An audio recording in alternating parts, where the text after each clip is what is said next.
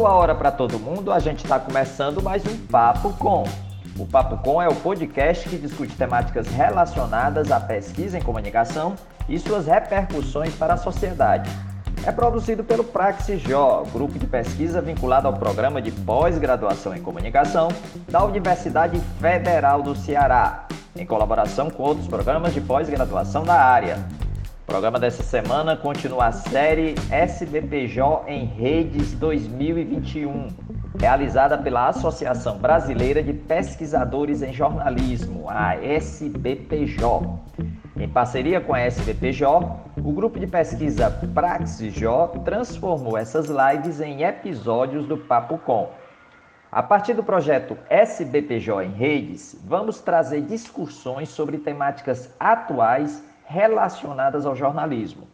O quinto episódio da série foi organizado pela Rede Nacional de Observatórios da Imprensa, a RENOI, e traz a discussão sobre comunicação, inovação e comunidades tradicionais, olhares do e sobre o norte amazônico. Participam da prosa Alceu Zoia, da Universidade do Estado do Mato Grosso, Gilson Porto Júnior, da Federal de Roraima, e Wilson Júnior Santi, da Universidade Federal do Tocantins. A moderação é da professora Rafisa Varão, da Universidade de Brasília. Pois vamos à nossa roda de conversa.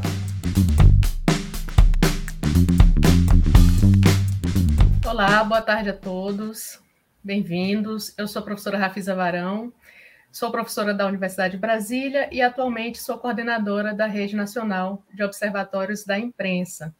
Como o professor Danilo Rotberg falou, hoje a nossa conversa será sobre comunicação, inovação e comunidades tradicionais, olhares do e sobre o norte amazônico, cuja proposta é voltada para a exploração dos potenciais da comunicação e da inovação nessas comunidades tradicionais por meio de seus saberes. Os nossos convidados hoje são os professores Gilson Porto, Wilson Santi e Alceu Zoya. Hoje, então, a gente vai começar com o Gilson. O Gilson é doutor em Comunicação e Cultura Contemporânea, realizou estudos de pós-doutoramento e professor visitante nas universidades de Coimbra, em Portugal, de Cádiz, na Espanha, de Brasília, na UNB, e na Unesp. Atualmente, Gilson é coordenador do Núcleo de Pesquisa e Extensão e do Observatório de Pesquisas Aplicadas ao Jornalismo e ao Ensino, OPAGE. Também é coordenador do Núcleo de Pesquisa, Ensino e Extensão, Informação, Comunicação e Memória, os dois aí na Universidade Federal do Tocantins, onde ele é professor. No programa de pós-graduação em Comunicação e Sociedade e no programa de pós-graduação em Propriedade Intelectual e Transferência de Tecnologia para a Inovação. Gilson é membro da Rede Nacional de Observatórios da Imprensa desde 2015, além de atuar em outras redes também. Gilson, a palavra é sua. Boa tarde, Rafisa. Boa tarde, colegas. É um prazer vê-lo aqui, Danilo. É um prazer conversar com Wilson e com Alceu sobre a temática que nós, nós pensamos coletivamente, que é justamente tentar entender ou tentar pensar essas relações aí entre comunicação inovação e comunidades tradicionais. Essa é uma das questões que nos chama a atenção e nos incomoda, basicamente, porque é uma temática que necessita de esclarecimento, de elucidação e de problematizações. Então, nessa tarde, nós nos propomos a discutir com você, que está aqui acompanhando essa live, é, é, questões que perpassam a comunicação, a inovação e as relações com as comunidades tradicionais. E aí o nosso enfoque, o nosso recorte é justamente sobre esse, esse ambiente que a gente chama de norte amazônico. E sobre isso a gente tem muito o que dizer, tem muito o que questionar e muito o que problematizar também. E nas falas, brevemente, isso vai aparecer. Bem, eu começo com essa imagem, talvez seja a imagem que a maioria de vocês costuma ver, costuma gostar de ver sobre a Amazônia. Né? Na verdade, a maioria de nós aprecia muito falar sobre o norte do Brasil e falar da riqueza, da biodiversidade, da riqueza que nós temos nos vários ecossistemas, na riqueza dos animais, na riqueza das flores e de vários processos em que é possível nós observarmos aí a, a, o esplendor do, da natureza. Tá? Essa é, um, é uma imagem, é um retrato que é possível se ver. Então, quando se fala dos animais, realmente esse retrato fica muito evidente, né? Então, é, por exemplo, eu moro aqui também em parte da região amazônica, no estado do Tocantins, então, uma coisa que me atrai e me deixa extremamente extasiado é, é ver e ouvir as, as aves exóticas que são da região amazônica, que por aqui transitam entre essa vegetação ora amazônica, ora cerrado, é, e, e ver realmente a diversidade que é possível encontrarmos perto da natureza. Mas é bom destacar que a gente tem vários retratos do que é, a região norte, né? É, eu lembro que quando eu era criança, meu pai contava muitas histórias e cada uma delas era mais fantasiosa a respeito da região amazônica. É, nós tivemos parentes que, entre séculos XVIII e XIX, foram para a região amazônica em busca de riqueza, assim como muitos parentes da maioria dos nordestinos que migraram para outras regiões, os nossos migraram em parte também para a região amazônica à procura de riqueza, à procura de, de melhoria de vida. Né? E é interessante a gente observar que o Brasil sempre atraiu pessoas, não apenas porque éramos colônia, mas porque efetivamente éramos um palco de muitas riquezas naturais. E aí não dá para esquecer, por exemplo, da expedição amazônica do Humboldt entre 1799 e 1803 que ele fez um mapeamento ou um retrato da região amazônica, lembrando que ele olhava para o Amazonas nacional, mas ele olhava também para essa Amazônia internacional, é, transitando aí entre parte da Colômbia, entre parte da Venezuela e em outros olhares também. Por que, que eu estou falando a respeito disso? Porque cada um desses olhares era um determinado retrato da região. Ele olhou para as para as vegetações, para os animais, ele olhou para as populações e, e apenas retratou o que efetivamente ele encontrava, sem problematizar o que, a região de fato precisava para se desenvolver.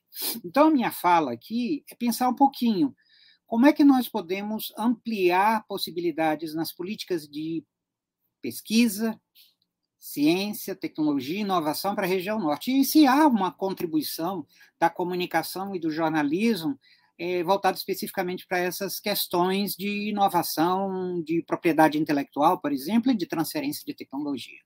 Essas são palavras que, às vezes, até explodem na boca é, comumente, mas as pessoas normalmente têm receio de falar, porque imaginam que isso significa transformar a região norte, o norte amazônico, em uma propriedade para ser é, dilapidada. E, na, na, verdade, isso não, não, não acontece na maioria dos casos, mas não deixa de acontecer também. Então, é bom a gente pensar aí nessas, nessas, nesses pensamentos antagônicos que povoam as relações com o Norte. Outro retrato que eu achei interessante e resolvi trazer para esse recorte aconteceu na década de 60. É, foi uma expedição financiada pela FAPESP que construiu dois barcos, o Lindolfo Guimarães e o Garbi, na região do Pará, e esses barcos rodearam aí a região amazônica durante muitos anos com pesquisadores de São Paulo, Rio de Janeiro, Pará, Amazonas e até dos Estados Unidos.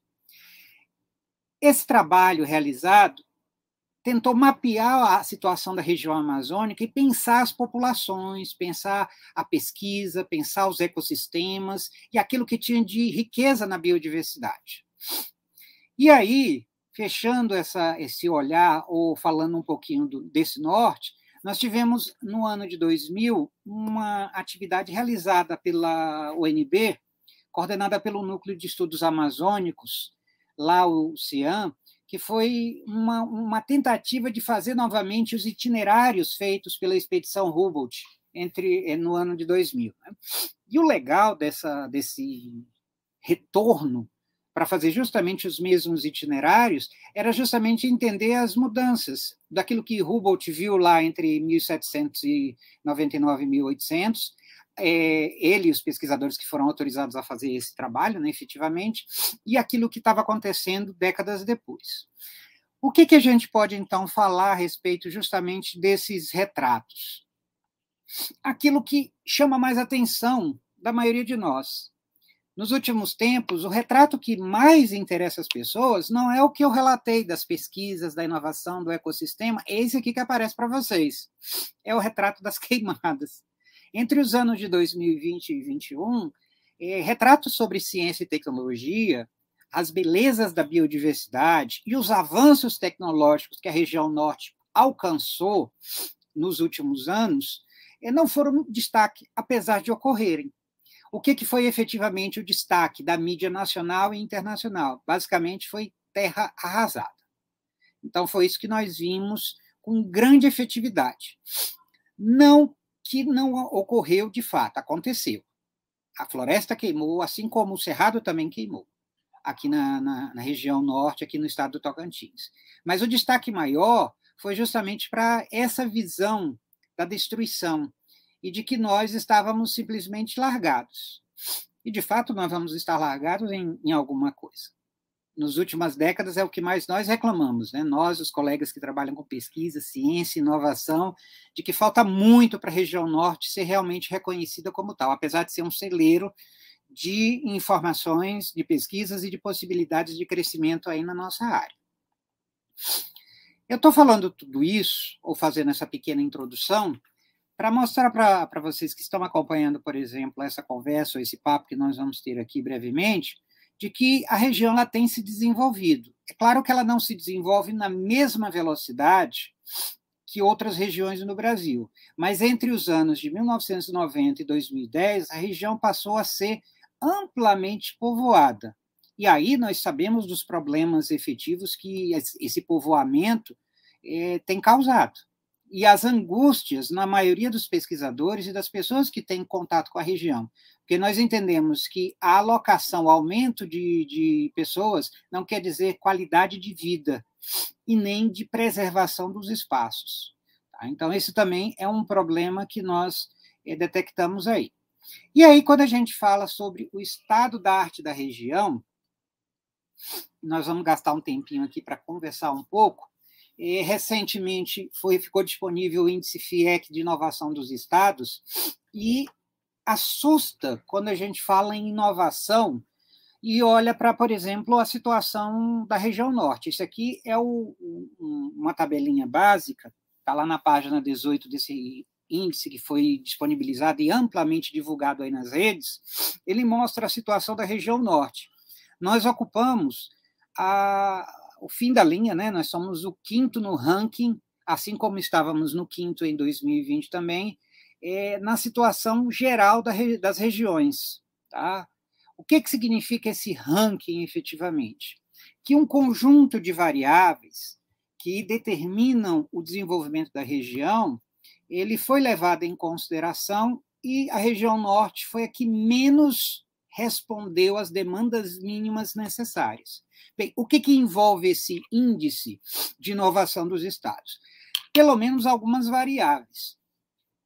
Uma delas, que hoje, como é o dia dos professores, né, e nós efetivamente somos professores, algo que mexe muito com o professor é a questão da falta de investimentos. E isso foi um dos elementos que saltam aos olhos dentro eh, da região norte, principalmente quando se discute políticas públicas de ciência, tecnologia e inovação. Então, a região é a que menos recebeu investimentos, é a que menos teve é, em seus estados investimentos por parte do poder público local também, estados e também municípios mas se destacam também outros elementos, como capital humano. E aí a gente olha para a formação de quadros que vão compor as relações é, de, de produção, as relações é, de expertise e de desenvolvimento de pensamento local, que envolve graduação, que envolve pós-graduação, que envolve instituições. Então, nós também temos tido muita, mas muita dificuldade é em atrair inteligência, atrair novas pessoas, novos profissionais e mantê-los na região, por conta de vários problemas é, básicos, desde saneamento até efetivamente o reconhecimento da ciência que é produzida também por esses pesquisadores na região. Tá? Por incrível que pareça, o pesquisador parece ter mais valia quando ele é externo, ele vem e vai, do que aquele que se estabelece na região. Então, isso também é um problema de reconhecimento. Outros índices, como competitividade global, propriedade intelectual e produção científica, têm demonstrado também que a região norte acaba sendo, nesse retrato da região, o estado, a região com menos desenvolvimento. E aí, se nós pegarmos os estados que compõem a região norte, esse índice se replica. Nós estamos sempre na rabeira da, da avaliação geral do, do, relatório da FIEC, tá? Do relatório de inovação. É claro que isso é um olhar, é um retrato, mas ele nos ajuda a pensar como é que nós, enquanto região, estamos pensando de fato o desenvolvimento desse norte, norte amazônico. Não apenas a preservação, mas o desenvolvimento com qualidade que leve as pessoas a se fixarem com responsabilidade e garantir o reconhecimento das comunidades tradicionais que ali habitam, das populações ribeirinhas, das populações indígenas, dos remanescentes é, de quilombos, das, dos moradores das florestas, das populações em geral. Então, são elementos que precisam ser problematizados. E quando a gente olha para esse estado da arte, que é um, é um recorte, também é um retrato, nesse momento, de um momento anterior, claro, mas ele representa aí algo para pensar e para problematizar. Onde é que está faltando, né?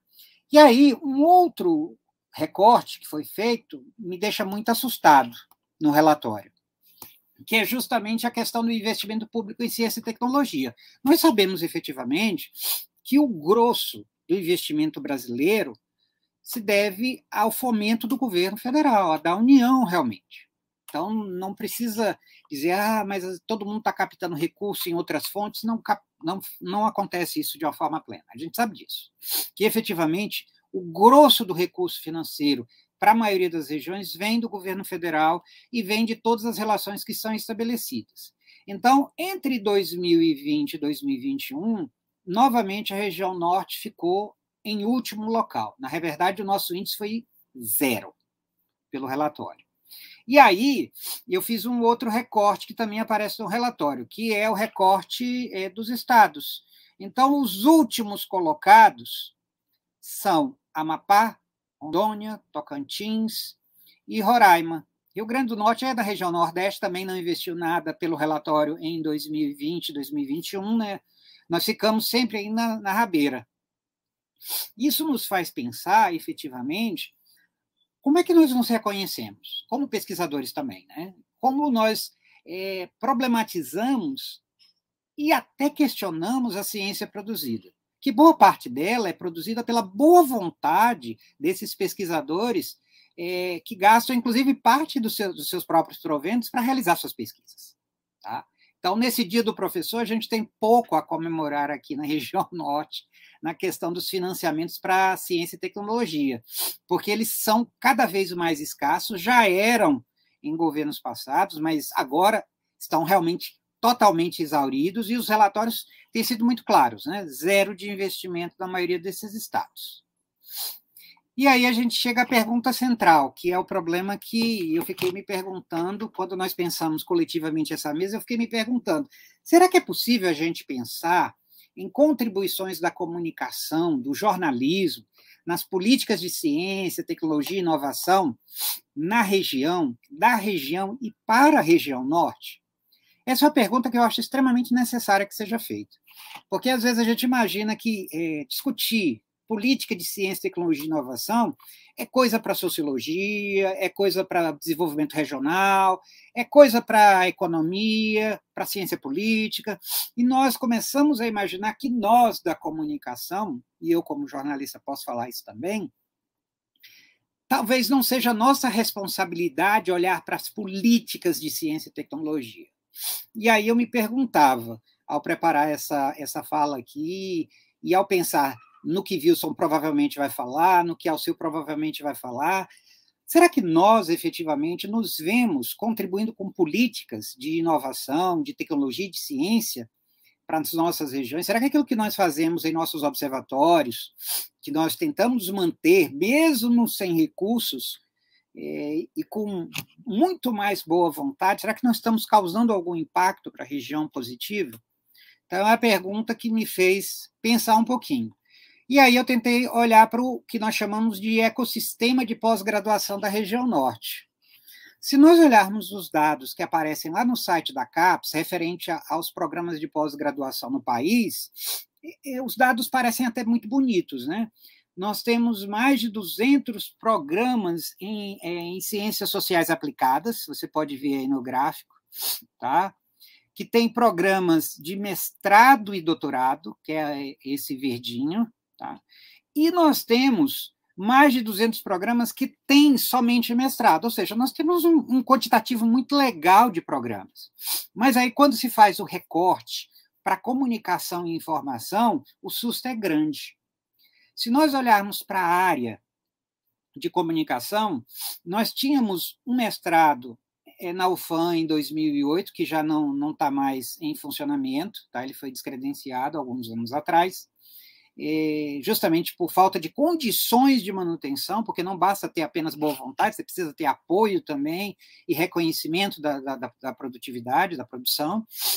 Nós tivemos aí, nós temos o segundo mestrado mais antigo da UFPA, de 2008, e que conseguiram a façanha de evoluir e um, criar um programa de doutoramento que está em, em, funcionamento, é a primeira turma, tá? acho que já entrou na segunda agora, nós temos um programa jovem aqui na Universidade do Tocantins, que foi criado em 2016, um programa de mestrado, e um programa bem jovem na Universidade Federal de Roraima, que foi criado em 2018, né, Wilson? São os caçulas aí da região norte. Então, se a gente pensar em entre 400 programas, nós representamos apenas quatro programas de mestrado e um que tem apenas um programa de doutoramento. E aí eu volto à pergunta: será que a comunicação tem algo a contribuir com a região norte no sistema de, de pós-graduação e em pensar a ciência, a tecnologia, a inovação? Eu fiquei me perguntando sobre os problemas que a gente vivencia aqui na região norte. Tá? E eu coloquei alguns para a gente pensar alto aqui, porque justamente eles representam o problema da ausência realmente de, de um olhar com mais cuidado para a região norte. Não adianta dizer que as áreas têm feito esforço, porque o que nós temos, estamos vendo efetivamente é a região norte, assim como outras regiões menos centrais, serem deixadas para segundo, terceiro ou quarto plano. No caso da região norte, a gente está no quinto plano, né? nós sempre estamos no final da, da fila de tudo. Tá? Então, nós temos problemas que são básicos. Nós tem, enquanto outras regiões têm professores de sobra e estão muitos na fila do, do desemprego, aqui nós temos o, a, o problema de fixação de professores doutores. A maioria dos nossos professores doutores que aqui resolveram ficar, eles vieram inicialmente com a expectativa de que iam passar poucos anos. E boa parte dos que vieram com essa expectativa acabaram indo embora. E os que ficaram ficam porque acreditam na, na, perspectiva. Eu brinco muito com o pessoal, né? Eu achei que eu ia ficar alguns três meses aqui, já estou quase 20 anos na região norte. Então, isso é um, é um exemplo de como a cabeça vai mudando. Você começa a entender os processos, começa a entender que é possível contribuir para o desenvolvimento. Então, esse é um problema que a maioria desses PPGs da nossa região padecem. Como atrair e garantir a manutenção em regiões que são de difícil acesso, que tem um custo de vida cada vez mais alto, às vezes igual ou maior do que na capital federal, tá? Então a gente precisa entender que é difícil a, vi a viver é, e sobreviver na região norte, em que o salário dos professores, inclusive para trabalhar na pós-graduação, não, não, não há um plus nenhum sobre, sobre isso. Tá? Então esse é um problema a ampliação do quadro de docentes com produtividade para sustentação dos programas. E isso é uma das coisas que mais dói na alma, né? Os professores que hoje estão dentro dos programas de pós-graduação em comunicação na região norte, é, eles têm problemas de produtividade que possam gerar sustentação dos próprios programas. Daí isso explica por que, que os programas nascem e já na primeira avaliação eles quase se transformam em extinção, porque eles não encontram eh, condições favoráveis para o desenvolvimento. E aí é a pergunta que fica no ar. Mas os professores não pesquisam? Sim, eles pesquisam. Ah, não fazem, fazem extensão, fazem desenvolvimento. E por que não conseguem publicar em periódicos de alto impacto? Isso é uma boa pergunta também. Eu acho que valeria uma live aí para se discutir dessa questão das políticas editoriais e de publicação. Justamente porque nós temos dificuldade, sim, é, nessa questão de, de termos pesquisas sendo publicadas em outras regiões. O terceiro item aqui é o mais problemático: aprovação muito baixa em editais de fomento. Em alguns casos, a aprovação é quase que zero, né? Em alguns editais, e é interessante isso, nós temos, inclusive, políticas específicas de avaliação diferenciada para a região norte.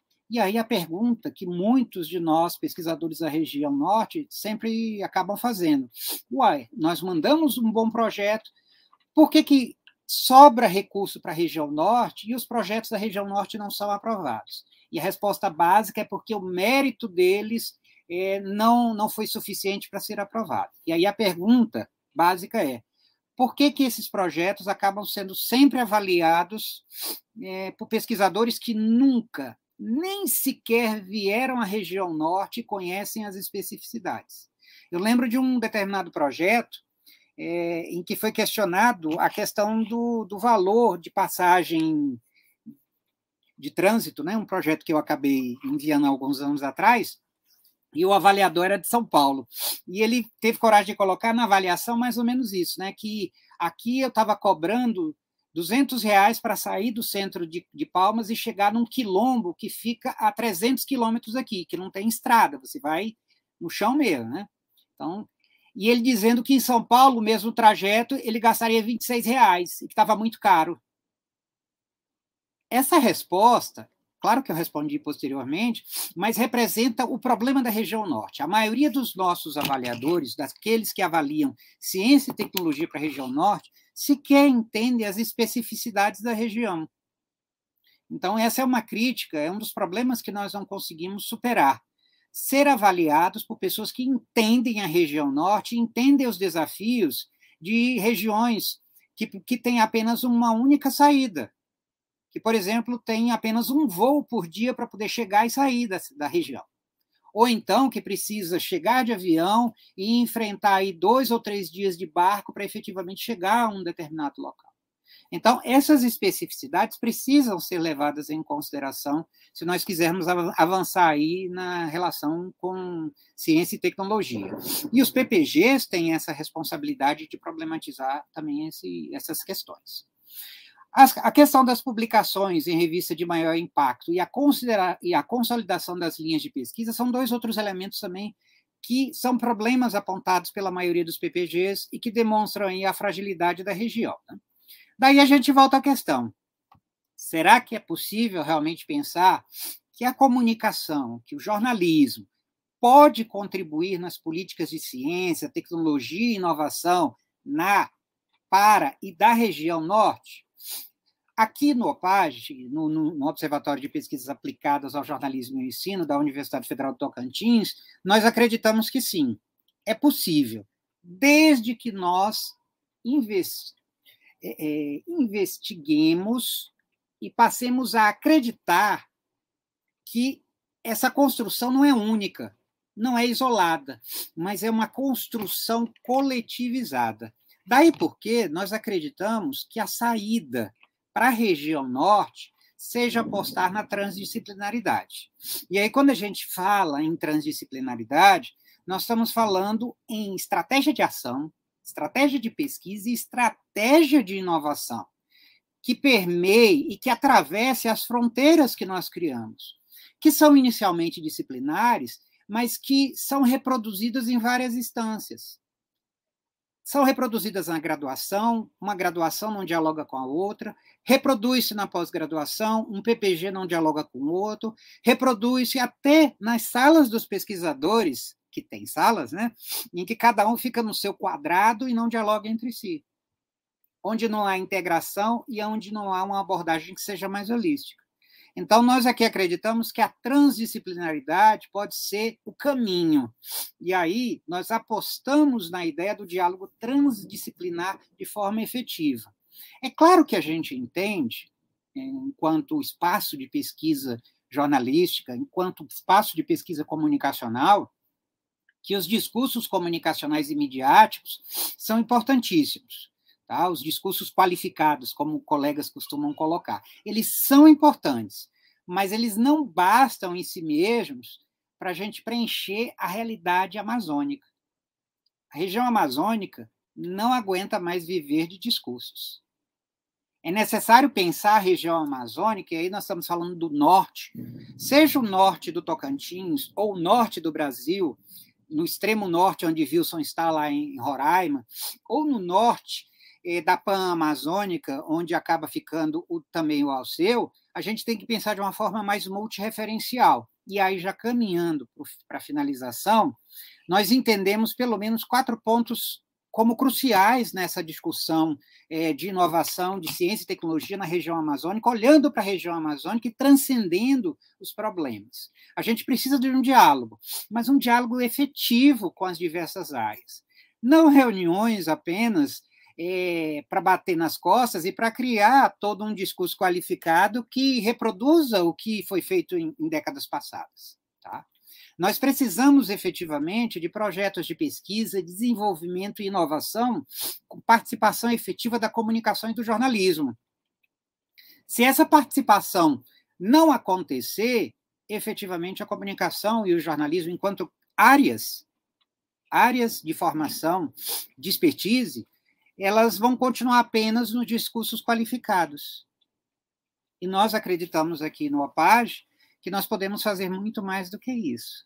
Tanto que nós temos investido aí nos últimos anos bastante na relação com a ciência e tecnologia, com a inovação, a ponto de, de enveredar pelo campo das patentes, da criação de softwares, justamente por acreditar que a comunicação é elemento imprescindível dentro da relação da inovação. É necessário termos aspectos da inovação e da comunicação entrelaçando os construtos que são produzidos.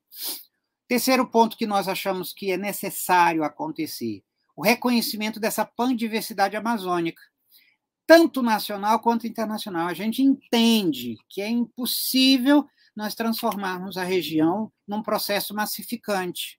Nós temos diferenças, são diferenças imensas, muitas vezes intransponíveis, de reconhecimento e de autoconhecimento que precisam de constante afirmação das individualidades e das próprias coletividades, em que nós reconheçamos aqueles que habitam a Amazônia, sejam aqueles que estão no centro da Amazônia legal, sejam aqueles que estão nas bordas, e como o Wilson gosta de sempre lembrar, aqueles que transbordam também dessa Amazônia, tá? que caem né, dos lados, é, para lembrar o Bauman aí, que escorrem entre os dedos, que também fazem parte dessa relação e que precisam discutir ciência e tecnologia, mas não uma ciência e tecnologia dura, como a maioria das outras áreas, mas uma ciência e tecnologia mais social, que reconheça as suas necessidades e os seus anseios como parte dessa conquista da identidade e, e da própria é, criação intelectual e científica. E, por último, a gente coloca aí a questão do diálogo com os saberes, porque nós sempre olhamos para a academia, e é bom a gente entender isso. Né? Hoje, no Dia dos Professores, nós estamos ouvindo vários colegas falando que a academia tem que sair dos muros da universidade. E eu lamento dizer que a gente não era para ter nem muros, na verdade. Né? Na verdade, nós somos a própria sociedade, nós fazemos parte dela. Nós habitamos nas comunidades, nos espaços coletivos e, e em todos esses ambientes. Então, por que precisamos criar muros? Na verdade, nós temos que ter diálogos com esses saberes e entender que eles são necessários e que eles fazem parte da sociedade e que nós precisamos sim interagir com esses saberes distintos, é, produzir um conhecimento que dialogue ciência, tecnologia e uhum. inovação. E eu coloco os três pontinhos justamente para pensar que existem outras, muitas outras possibilidades que na, na fala do Wilson e na fala do Alceu vão surgir problematizações que podem ser até antagônicas, é o que eu acabei de falar, mas o legal é justamente isso. essa possibilidade da gente criar é, espaços diferenciados e problematizações que nos levem a dizer que isso sim é universidade, isso sim é academia, isso é criação de conhecimento e é respeito pela diversidade. Então, a pergunta permanece: a comunicação e o jornalismo podem contribuir para as políticas de ciência e tecnologia para a região norte, da região norte e na região norte? Espero que vocês possam responder, nos ajudar a responder essa pergunta. Obrigado aí. Obrigada, Gilson. Agora a gente vai contar aí com a palavra do Wilson Santi, que é pesquisador, integrante do corpo docente do programa de pós-graduação em comunicação da, do PPG-Com, né, da Universidade Federal de Roraima, coordenador do Amazon, que é o Observatório Cultural da Amazônia e do Caribe, e vice-coordenador do GT Teoria e Metodologia de la Investigação em Comunicação da ALAIC. Suas pesquisas enfatizam comunicação, territorialidade, territorialidades e os saberes regionais amazônicos. Uma boa tarde a todos. É, quero começar agradecendo a oportunidade e a paciência, a oportunidade não só de fala, mas a oportunidade de escuta, né, e a, inclusive a oportunidade de escuta de todos que se vinculam a essa iniciativa e estão acompanhando isso conosco. Quero registrar uh, e dar os parabéns para a SBPJ e para a Renoi pela participação e pela promoção desse projeto. Nomei especificamente o Danilo, que esteve aqui conosco, o Rafis, que está coordenando a mesa, a professora Laura, que está aí nos bastidores também, né, nos dando apoio nessa mesa de hoje. E também registro o agradecimento, a paciência e a oportunidade de estar dialogando de novo com dois colegas que a gente já vem tentando construir algumas coisas em outros espaços, que é o professor Gilson, lá da UFT, e o professor Alceu Zóia, lá da Unemate, na, no Mato Grosso.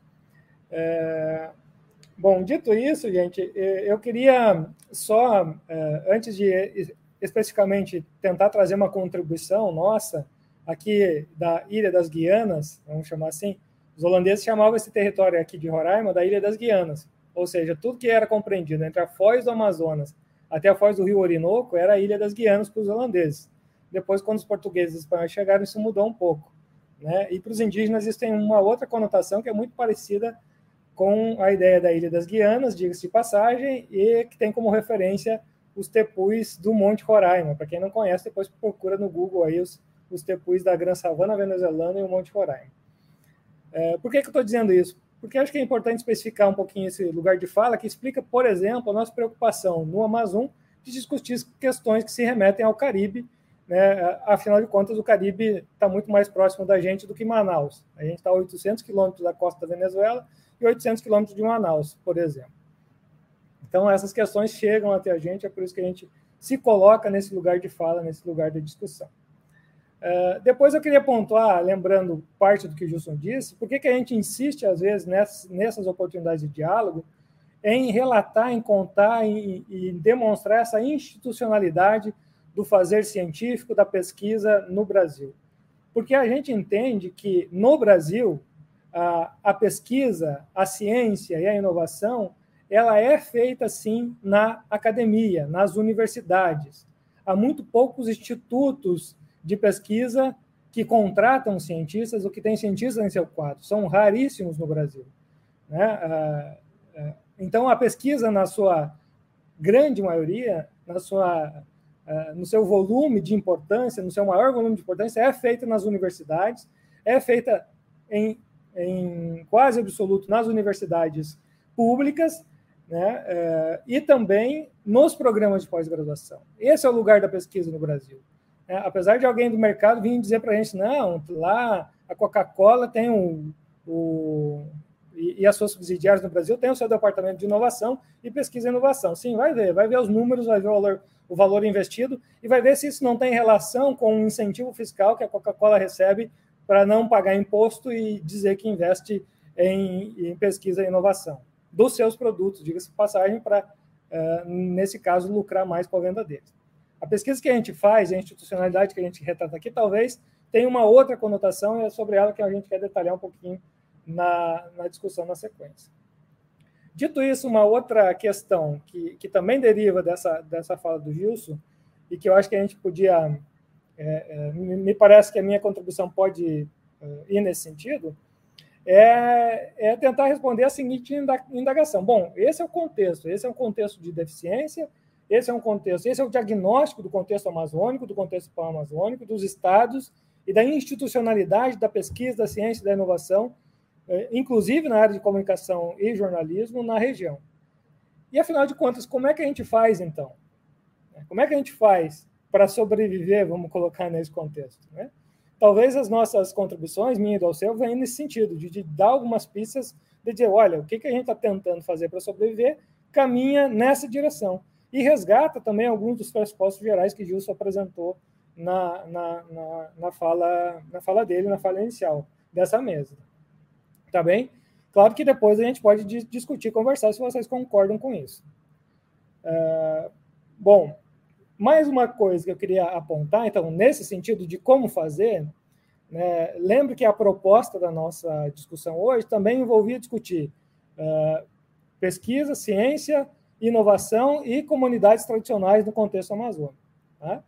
Uh, então, assim, eu queria lembrar, por exemplo, que no caso nosso, aqui eh, de Roraima, a gente dialoga e tenta fazer isso a partir, obviamente, dessa institucionalidade recém-criada do programa de pós-graduação. É essa estrutura da pós-graduação que nos permite investir mais tempo né, é, em fazer pesquisa. Eu digo mais tempo porque recurso vocês viram bem que não existe, né? Não existia antes, não existe, existe muito menos agora, né? É, o que há são, sim, uma vontade de fazer, há algumas pessoas comprometidas com isso e há tempo que a gente dedica para fazer esse negócio. Recurso muito pouco é disponibilizado. No caso do PPG Condor FRR, a gente tem como área de concentração as territorialidades e os saberes amazônicos. Né? É aí que a gente se vincula às comunidades, as comunidades tradicionais, porque é nas comunidades tradicionais onde esses saberes amazônicos são formatados, circulam, são constituídos, construídos, são sedimentados, né? É, e, e, obviamente, em determinado momento, uh, uh, vamos chamar assim, uh, se transforma em pauta de pesquisa da academia também, né? porque efetivamente esse é o nosso contexto. Então vamos lá, gente. É, Para resgatar um pouquinho daquilo que eu estava falando antes, aqui esse mapa ilustra um pouco do que seria né, o bioma amazônico e essa macro-região, essa pan amazônica, da onde a gente se coloca e fala. Né? O que eu estou falando em relação a ao território que compreende da Ilha das Guianas, é esse território que vai aqui da Foz do Amazonas até aqui a Foz do Orinoco, né, que é todo esse território né, que circula, que hoje compreende que é o Brasil, parte do território do Amapá, do Amazonas, do Pará e de Roraima, mais a Guiana Francesa, a Guiana Inglesa e o Suriname, que fazem eh, fronteira conosco. E também um pedaço da Venezuela aqui, principalmente da Grande Savana venezuelana. Claro que o bioma amazônico se estende por mais, uh, por uma área maior que isso. É, esse outro mapa eu gosto de trazer também, porque faz referência, inclusive, a uma, umas imagens icônicas que o Gilson trouxe na apresentação dele. Lembra da, da, daquela, daquelas ilustrações que demonstram a degradação da floresta amazônica, principalmente com os incêndios e, e o desmatamento do bioma? Essa parte vermelha, eu costumo dizer, não é a invasão comunista que está se apossando do território amazônico, não. É simplesmente a área que já foi destruída do bioma né, por essas práticas danosas que, que propagandeiam ou que enxergam a região amazônica ainda como os colonizadores enxergaram, como uma área a ser explorada. Né? Basicamente isso. Uh, tá. Uh, o próximo slide depois eu quero comentar um pouquinho, porque antes eu queria dizer mais duas coisas. Então, uh, como eu havia falado, a gente, nesse contexto amazônico, nesse contexto do bioma amazônico, a gente tem que tentar trabalhar com essas comunidades tradicionais porque é onde esses saberes tradicionais circulam, né? basicamente, e a gente chega a tocar essa é, questão da inovação quando problematiza, no caso da comunicação, por exemplo, as formas de apropriação das tecnologias de comunicação, das tecnologias do fazer comunicacional, do fazer jornalístico. É uma das possibilidades que ajuda a gente a responder aquela pergunta de como fazer para uh, discutir inovação, para problematizar inovação, tecnologia, e fazer científico nesse contexto, nesse contexto tão adverso que Gilson apresentava antes. É importante dizer outras duas coisas. Para dar materialidade a esse fenômeno, a essa, a essa proposta, a gente tem trabalhado, inclusive pelo contexto da pandemia, com o que a gente tem chamado de sujeitos coletivos, né? É, muito devido à dificuldade de con contato, vamos chamar assim, dos, dos sujeitos individuais né, e, e, a sua representação, porque, por exemplo, a gente ainda tem severas restrições de acesso às comunidades indígenas. Nós, pesquisadores, temos os garimpeiros ilegais, no caso de Roraima, na terra Yanomami, não. Tem, inclusive, autorização das, das autoridades de plantão para cometer crimes e atrocidades dia após dia, como o, último noticiado do assassinato covarde de duas crianças Yanomami sugadas por uma draga de garimpo ilegal nesses territórios. É, mas então, como estratégia, a gente opta por trabalhar com esses sujeitos coletivos, né, já que o acesso aos sujeitos individuais ou individualizados está muito difícil nesse contexto. Para isso, a gente, obviamente, se aproxima dos movimentos sociais e das organizações que os representam. No caso amazônico, uma das possibilidades dessa aproximação é com o movimento dos povos indígenas e as suas organizações.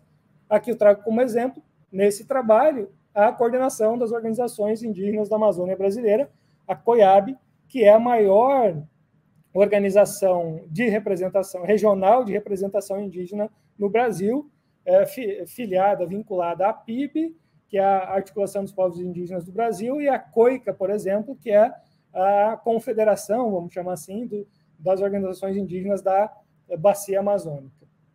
Tá? No caso da COIAB, esse sujeito coletivo que a gente se aproxima para tentar responder essa pergunta de como fazer pesquisa nesse contexto, ela representa aproximadamente 180 povos indígenas distintos, fora aqueles que não foram uh, identificados por serem considerados isolados ainda.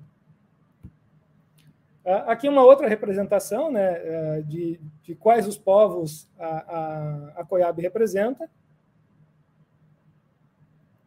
Lembrando que na sua base há praticamente 14 organizações indígenas locais vinculadas e que representam esse tracejado em vermelho, é uma outra territorialidade, vamos chamar assim, que a gente vai discutir um pouquinho ali na frente, que a COIAB representa.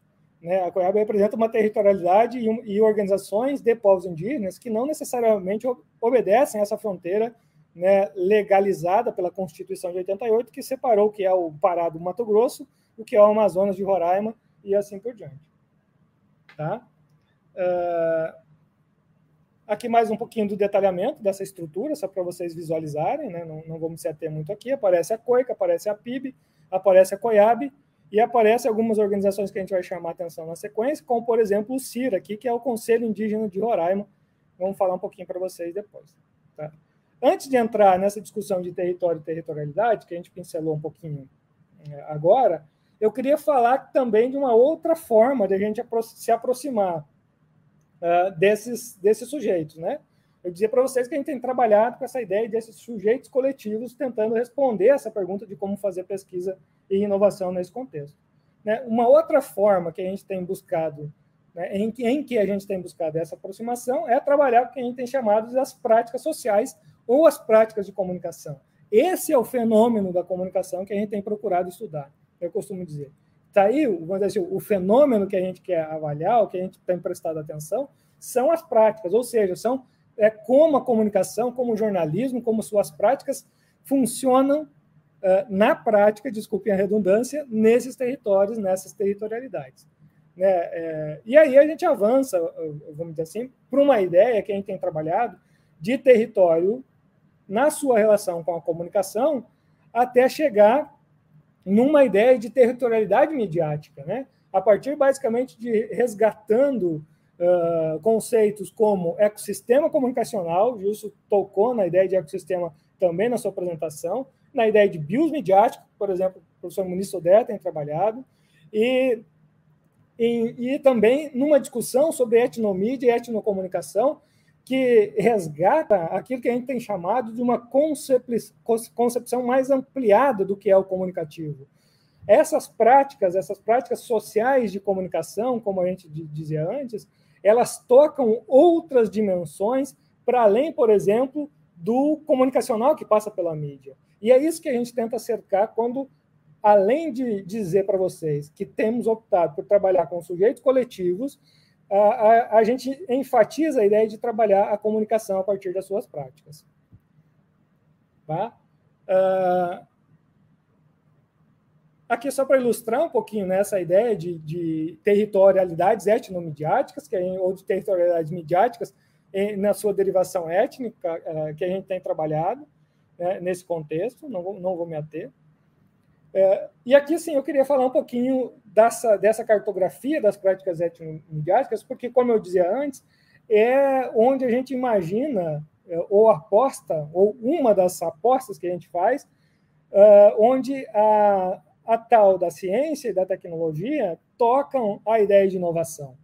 Né? É, talvez trazendo uma ideia de discussão sobre inovação um pouquinho diferente do, do, do convencional. Né? Porque aqui a gente considera a inovação também uma outra forma de apropriação dessas ferramentas, uma outra forma de praticar essa comunicação a partir dessas ferramentas. Para, isso que a gente parte dessa cartografia dessas práticas etnomediáticas, nesse caso, vinculadas às associações que estão na base da COIAB, né, da, da, da, da Associação Regional que congrega, para identificar o que essas uh, organizações locais têm feito em termos de apropriação das ferramentas uh, e de, das tecnologias de mídia no seu fazer e na sua forma de articulação e na sua forma de produzir e de praticar a comunicação. Tá? Aqui, por último, a gente vai tocar rapidamente, então, em alguns exemplos mais práticos, inclusive problematizando essa ideia de, de territorialidade. Né, e de territorialidades etnomediáticas que brotam a partir dessa, dessa apropriação, dessa reapropriação, dessa apropriação inovadora, vamos colocar assim, do que essas populações e as suas organizações fazem das ferramentas de mídia disponível. Uma dessas apropriações, talvez inovadora, é que a Federação do, do Povo Runicui do Acre faz, né? principalmente quando reapresenta o seu território né, de uma outra forma, né, e, trabalhando outras questões para além dessa territorialidade institucionalizada que eu falava para vocês antes, né, do que é o Estado do Acre, os seus municípios e a sua representação local. Né? Uh, no caso da FOIRN, uh, a Federação das Organizações Indígenas do Rio Negro, uh, eu chamo atenção por uma, uma particularidade, uma particularidade não, né? Quem conhece um pouco mais da realidade da Amazônia sabe que essa é a realidade da Amazônia. Gilson falava dela também. Né? A, essa organização ela define e diz literalmente isso, né, que o Rio Negro é o nosso território. O Rio Negro é o nosso território. O Rio Negro nasce na Colômbia, né, a nascente do Rio Negro é na Colômbia. É, só para vocês terem uma ideia, ele atravessa praticamente dois, três países até entrar no Brasil e depois virar afluente do Rio Amazonas, né? Passa por Manaus, depois tem o encontro das águas com o Rio Solimões, depois vira o Rio Amazonas. Né? Quando a, a federação diz que o Rio Negro é o nosso território, ela bagunça, vamos dizer assim, essa ideia convencional de territorialidade que a gente está acostumado a trabalhar e aposta numa outra territorialidade etnomediática, nesse caso, que a, que a gente está tá, tá defendendo essa ideia, para poder uh, evidenciar suas questões e, inclusive, produzir ou praticar a sua forma de fazer comunicação. Né? Também quero trazer para vocês rapidamente uh, o exemplo do, do Conselho Indígena de Roraima, obviamente a gente tinha que falar do quintal de casa, né? O Conselho Indígena de Roraima é a maior representação indígena dos povos de, de Roraima, ele congrega basicamente quase 10 povos representados, né? É, tem uma articulação de quase 50 anos de luta, e o Conselho Indígena de Roraima desenvolve alguns projetos, além da sua presença nas redes sociais, na internet, na sua página na internet, é, e da sua assessoria de comunicação com produção própria de conteúdo, ele desenvolve alguns projetos muito interessantes, como agora o atual projeto dos comunicadores indígenas, né, é, onde o Conselho investe na formação de comunicadores indígenas vinculados às suas comunidades e às suas etnorregiões, as suas nove etnorregiões, que fazem parte, basicamente, da estrutura de base do Conselho Indígena de Roraima. Né? É, é muito interessante para quem quiser, tiver curiosidade, por exemplo, procure Comunicação Raposa no Facebook, que é, a, o, que é uma, uma página do Facebook organizada e mantida por esses comunicadores indígenas, uh, uh, residentes, moradores da, das comunidades da Raposa Serra do Sol, né, da famosa Raposa Serra do Sol. Uh, por último, só quero enfatizar para vocês, então, né, tentando até responder um pouquinho dessa autoprovocação de como é que se faz pesquisa, para lembrar, então, que a gente tenta apostar nesse contexto, nessa, de novo, nessa aproximação com esses sujeitos coletivos, nessa aproximação com as práticas de comunicação, né, e nessa, uh, nesse cercamento dessa ideia do que a gente tem trabalhado, no caso das populações tradicionais indígenas e dos seus saberes, nessa ideia de etnomídia ou de etnocomunicação como um vetor crucial de representação de sentido, por exemplo, sobre territórios e territorialidades, que era o foco maior dessa discussão, dessa pesquisa que a gente está uh, promovendo uh, no momento.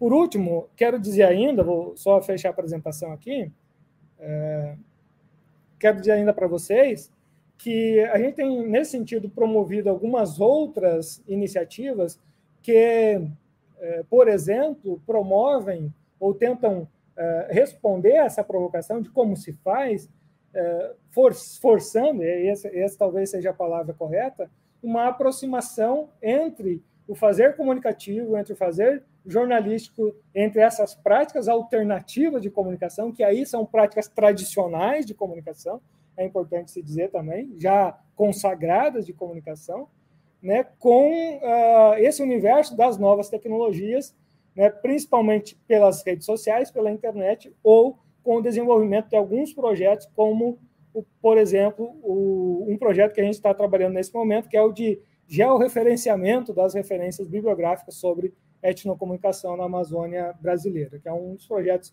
de pesquisa que a gente está desenvolvendo no, no âmbito do mestrado em comunicação aqui do PPG-Com da UFRE. Bom, gente, dito isso, muito obrigado. Desculpe é, é, o tempo aí. Espero que tenha contribuído com o debate nessa tarde de hoje. Muito obrigada, Wilson. A gente vai passar agora a palavra ao Alceu Zoya. O Alceu ele tem graduação em Filosofia pela Universidade Regional do Noroeste do Estado do Rio Grande do Sul, mestrado em Educação pela Universidade Federal de Mato Grosso, doutorado em Educação pela Universidade Federal de Goiás. Agora ele é professor adjunto da Universidade do Estado de Mato Grosso e atua em diversos cursos. É professor do programa de pós-graduação eh, na linha de pesquisa, educação e, e diversidade e membro do corpo editorial da revista Educação, Cultura e Sociedade e da revista Eventos Pedagógicos. O Alceu participa do grupo de pesquisa Diversidade no contexto da Amazônia Legal Mato Grossense e do grupo Didática, Práticas Escolares e Publicações Didáticas. Faz parte também da rede de pesquisa Saberes Indígenas na Escola e da rede internacional de pesquisadores sobre povos originários e comunidades tradicionais. Alceu, é com você agora. Boa tarde a todos.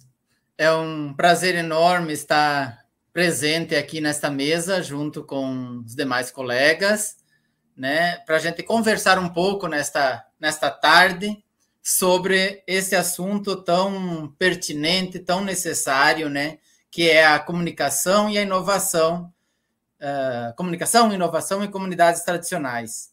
Esse olhar do e sobre o norte amazônico, né? Então, uh, eu acho que a minha fala ela vai bastante ao encontro do que o professor Gilson também trouxe no início, quando ele fala das políticas, né, é, empregadas. E quando eu recebi o convite para falar sobre esse tema, eu fiquei pensando em como que eu uh, iria inserir é, essa temática da comunicação e da inovação dentro dos projetos que temos desenvolvidos aqui na Universidade do Estado do Mato Grosso, tanto na região de Cáceres, onde eu atuo no mestrado em educação, quanto aqui na região norte do estado de Mato Grosso, onde é o campus que eu resido, no campus universitário de Sinop, com os trabalhos que a gente faz com as populações uh, indígenas.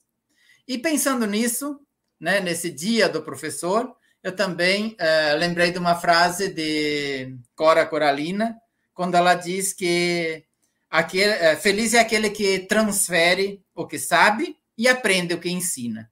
São nesses encontros né, proporcionados por esses momentos que a gente tem essa possibilidade de aprender bastante com as experiências dos outros, né, em outros ambientes.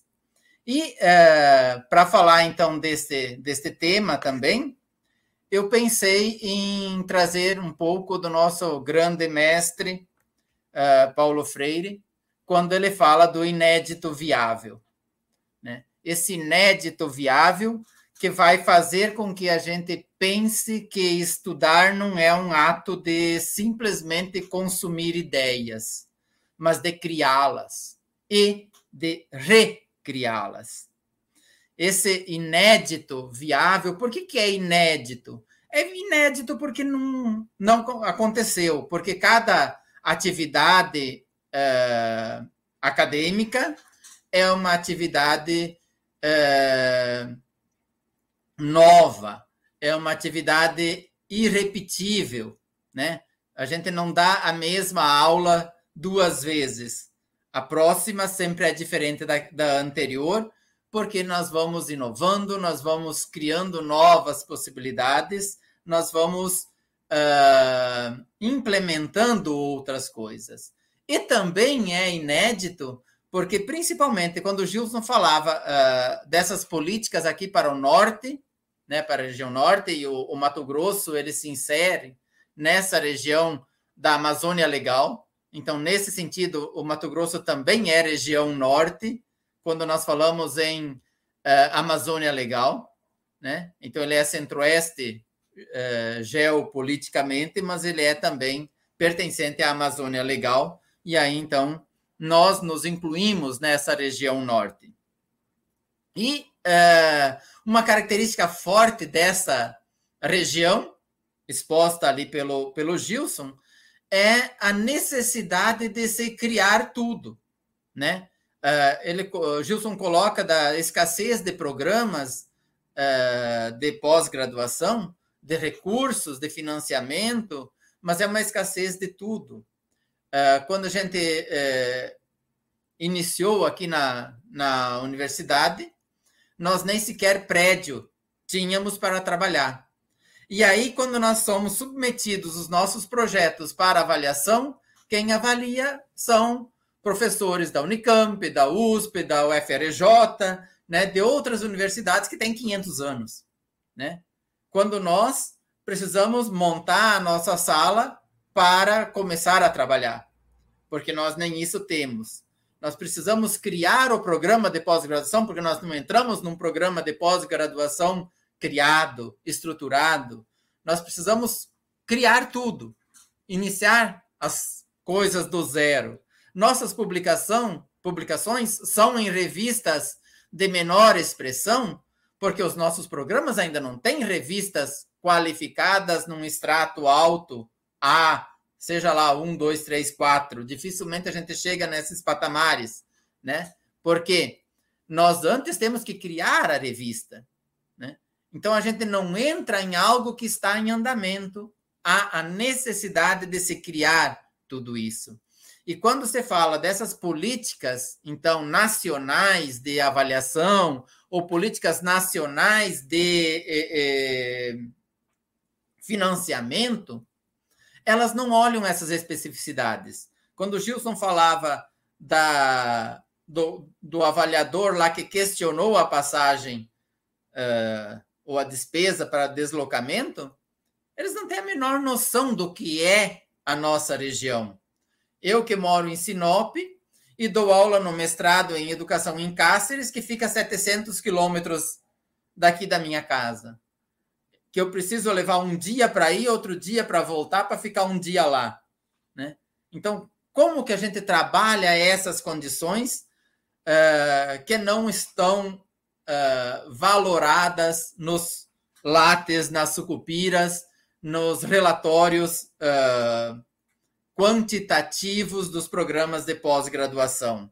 Então, esse inédito viável falado pelo Paulo Freire ele é inédito porque ele não se repete, ele é inédito porque é, ele é único, porque ele é, é necessário. E ele é viável porque é possível. Porque mesmo assim nós fazemos. Mesmo assim, a gente vai lá, enfrenta e a gente faz. Então, também quer dizer que esse inédito é algo né, que o sonho utópico sabe que ele existe, né? mas que só será conseguido com muita dedicação, com uma praxis libertadora e emancipadora. É só dessa forma que nós podemos fazer com que esse inédito viável de fato aconteça. Então, é desta forma que os que sonham utopicamente sabem que ele pode se tornar uma realidade. Esse inédito viável, ele também denuncia, né? Ele é uma denúncia e é um anúncio. Ele é um, uma denúncia porque, assim como diz Paulo Freire, né? Uh, ser professor é ser contra o negacionismo, é ser contra a ignorância, é ser a favor da liberdade, é ser a favor da busca por uh, construir algo diferente, é, é, ser a favor uh, da esperança que ensina, apesar de tudo, que nós precisamos manter o ânimo, que nós precisamos nos manter firme na luta. Então, ao mesmo tempo em que esse inédito viável ele é uma denúncia, ele também é um anúncio, né? Um anúncio dessas possibilidades. Esse anúncio ele está expresso na busca por desenvolvimento de projetos uh, que fazem a diferença, projetos que é, fazem a diferença para as comunidades que são atendidas. Né? É, e porque também busca uma sociedade mais justa, mais alegre, mais fraterna. Quando Goethe falou ao morrer mais luz, ele também estava uh, dizendo: jogue mais luz aqui. Nós precisamos ver, nós precisamos trazer luz para essas questões. Trazer luz é o papel da comunicação. Né? A comunicação deve dar luz a essas ações, publicizar essas ações. Então, exemplos desses inéditos viáveis são trabalhos que realizamos com povos ribeirinhos, com pantaneiros, com assentados, com pequenos produtores rurais é, que possuem olhares a partir de uma outra economia, de uma socioeconomia uh, solidária.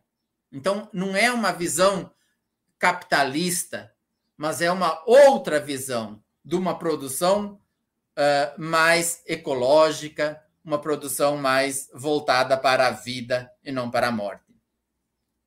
Então, esse é um dos aspectos. Outro aspecto são os trabalhos que realizamos com os povos indígenas, que é o que eu gostaria de destacar um pouco nessa minha fala aqui.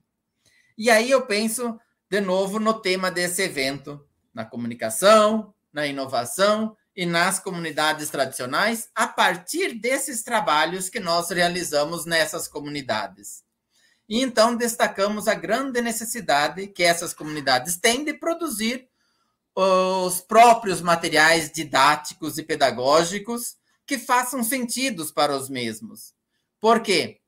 Uh, as escolas nas aldeias, as escolas indígenas, uh, já são precárias em todos os sentidos, né? tanto nas construções, quanto uh, no mobiliário e nos materiais uh, didáticos, pedagógicos que chegam até essas escolas. Uh, é igual o material que vai para as escolas do campo. Aquilo que não presta mais para a cidade, manda para a escola do campo. Como se as crianças do campo, as crianças indígenas, não tivessem o direito de um dia ter um livro novo, ter uma carteira nova, ter mobiliários novos em suas escolas. Então, além de serem materiais precarizados, são materiais completamente descontextualizados os que chegam até as aldeias. Daí, então, a necessidade de se produzir materiais que façam sentido, né, a, a materiais que apresentam os animais que existem naquele território, o próprio território, as plantas, os conhecimentos uh, e os saberes desses povos que ocupam então esse norte amazônico, mas também as demais regiões periféricas desses estados.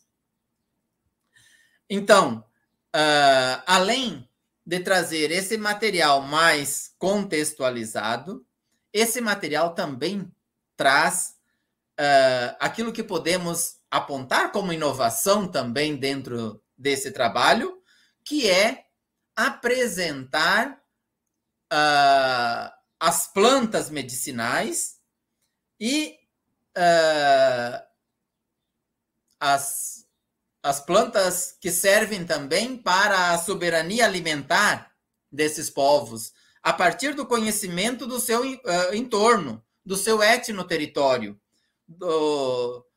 da, das plantações uh, uh, nativas, das frutas que existem nesse território, né? Do extrativismo, da castanha do Brasil, do patuá, do açaí, do pequi, de inúmeras outras frutas que possuem nesse território, que são denominados alimentos que estão na floresta e que fazem parte né, da soberania alimentar desses povos.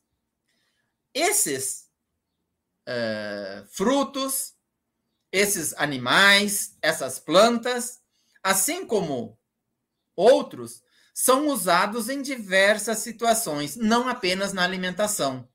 O pequi, por exemplo, a, da sua castanha, né, quando seca, quando é retirada ali a, a, a sua castanha, passa a ser usada como um chocalho que é amarrado no tornozelo e usado durante as danças como um instrumento musical para marcar as batidas da dança durante uh, uma apresentação.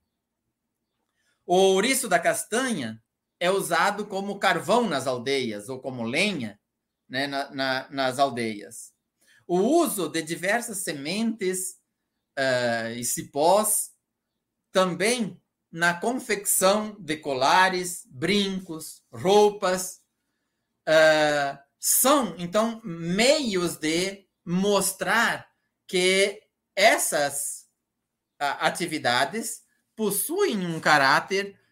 Uh, possuem um, um, um caráter significativo para esses povos e que, dessa forma, trabalhados tanto na escola como na própria comunidade, contribui com o etnoconhecimento desses povos.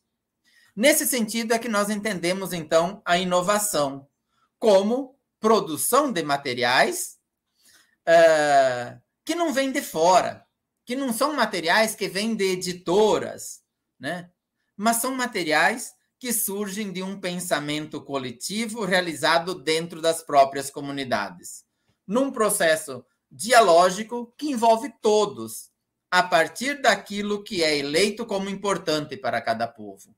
Porque essas atividades começam com uma proposição na escola, mas elas passam para uma pesquisa uh, realizada em toda a comunidade, envolvendo não apenas os alunos e os professores, mas também aqueles que nós chamamos de sabedores da comunidade, ou também os anciãos, mas quando usamos a palavra sabedores, nós queremos incluir não só aquele idoso, mas são sabedores todos aqueles que possuem o conhecimento da cultura né, de cada comunidade. Então, nós podemos considerar um ancião ou um sabedor, um jovem, né, um professor, uma liderança da comunidade que possui conhecimento da história, da cultura, das danças, uh, dos aspectos tradicionais de sua comunidade.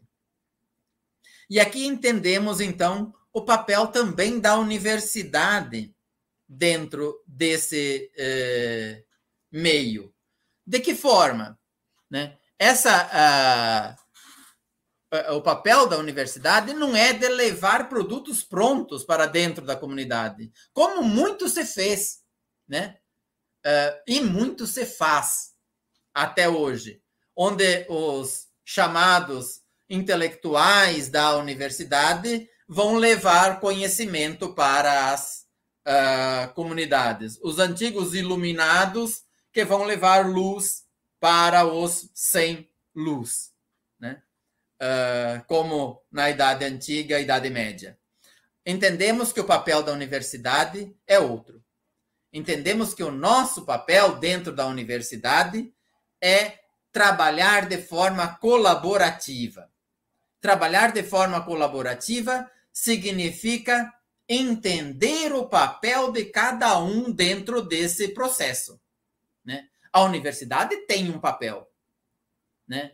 que é ajudar com aquilo que ela tem a expertise para, mas que uh, a decisão do que fazer, como fazer, por que fazer, tem que ser da própria comunidade, envolvendo professores, alunos uh, e a comunidade como um todo nesse processo. Então, é dessa forma que nós entendemos que uh, cada comunidade é colaboradora dessa pesquisa, desse trabalho que eles propõem. E é por isso que esses materiais são produtos de cada povo. Né? Por exemplo, aqui eu tenho o, um material que foi produzido pelo pessoal do povo Apiacá. Né? O povo Apiacá é, é um povo que foi é, considerado extinto na década de 50, né? E que aos poucos estão se reorganizando. E numa das formações que nós fizemos com os professores para a preparação do material, uh, a gente já tinha trabalhado um tempinho, os, os apiacás nós chamamos de que eles uh, não têm mais não são mais falantes da língua piacá. Eles são lembrantes. E aí é um conceito interessante da gente falar, né? Que eles são lembrantes, porque eles lembram de uma ou outra palavra. E aí, através desse projeto uh, e, e outros desenvolvidos também da universidade junto com esses povos, eles começaram a lembrar algumas palavras. E aí, lembrando algumas palavras, eles começaram a desenhar com os alunos na escola e escrever a palavra em língua portuguesa e em uh, e na língua piacá, como é que se escreviam essas palavras. E aí começam a fazer uh, trabalhos na escola e de pesquisa junto às comunidade, à, à comunidade, com anciãos, é, e buscando, inclusive, pessoas que moravam é, em outras aldeias, que tinham um pouquinho mais de conhecimento da língua, para começar a construir algumas palavras.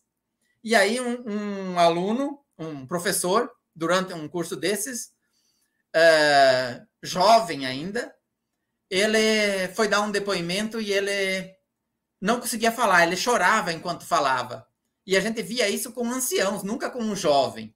Então, um jovem, uns 20 anos, e ele dizia assim: que antes do projeto eles sabiam uma ou outra palavra, que agora eles já conhecem mais palavras e já estão começando a escrever frases. Né? Então, para eles, isso era uh, algo assim grandioso, porque motivou na busca de recuperar um conhecimento que estava uh, apenas em algumas lembranças.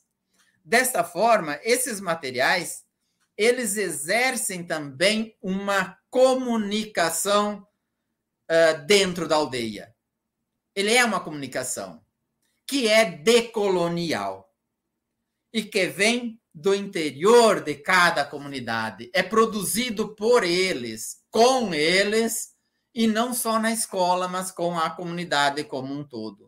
Então, é um material decolonial, intracultural, porque ele é de dentro da comunidade, a partir do reconhecimento dos próprios indígenas, uh, com o empoderamento e, e a alteridade, reconhecendo que o processo de educação pode ser feito pelas decisões que vêm de dentro das próprias comunidades.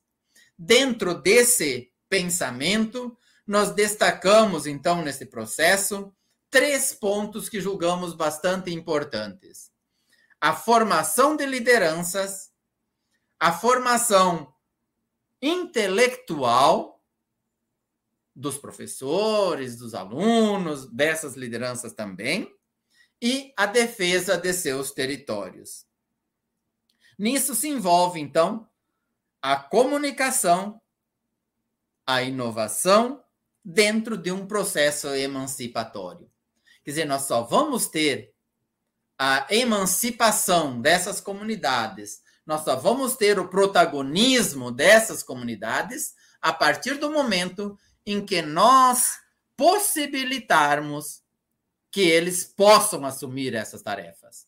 Porque quando eu exijo de uma escola indígena que ela seja uh, diferenciada, que ela seja uh, comunitária, que ela seja uh, multilingüe, bilíngue e todas as outras características que tem na legislação, ela só vai ser de fato se essa escola puder ser assumida pelos professores, pelos povos, pelas comunidades indígenas. Porque não adianta a gente colocar essas questões na legislação e não entender uh, os processos próprios de aprendizagem desses povos.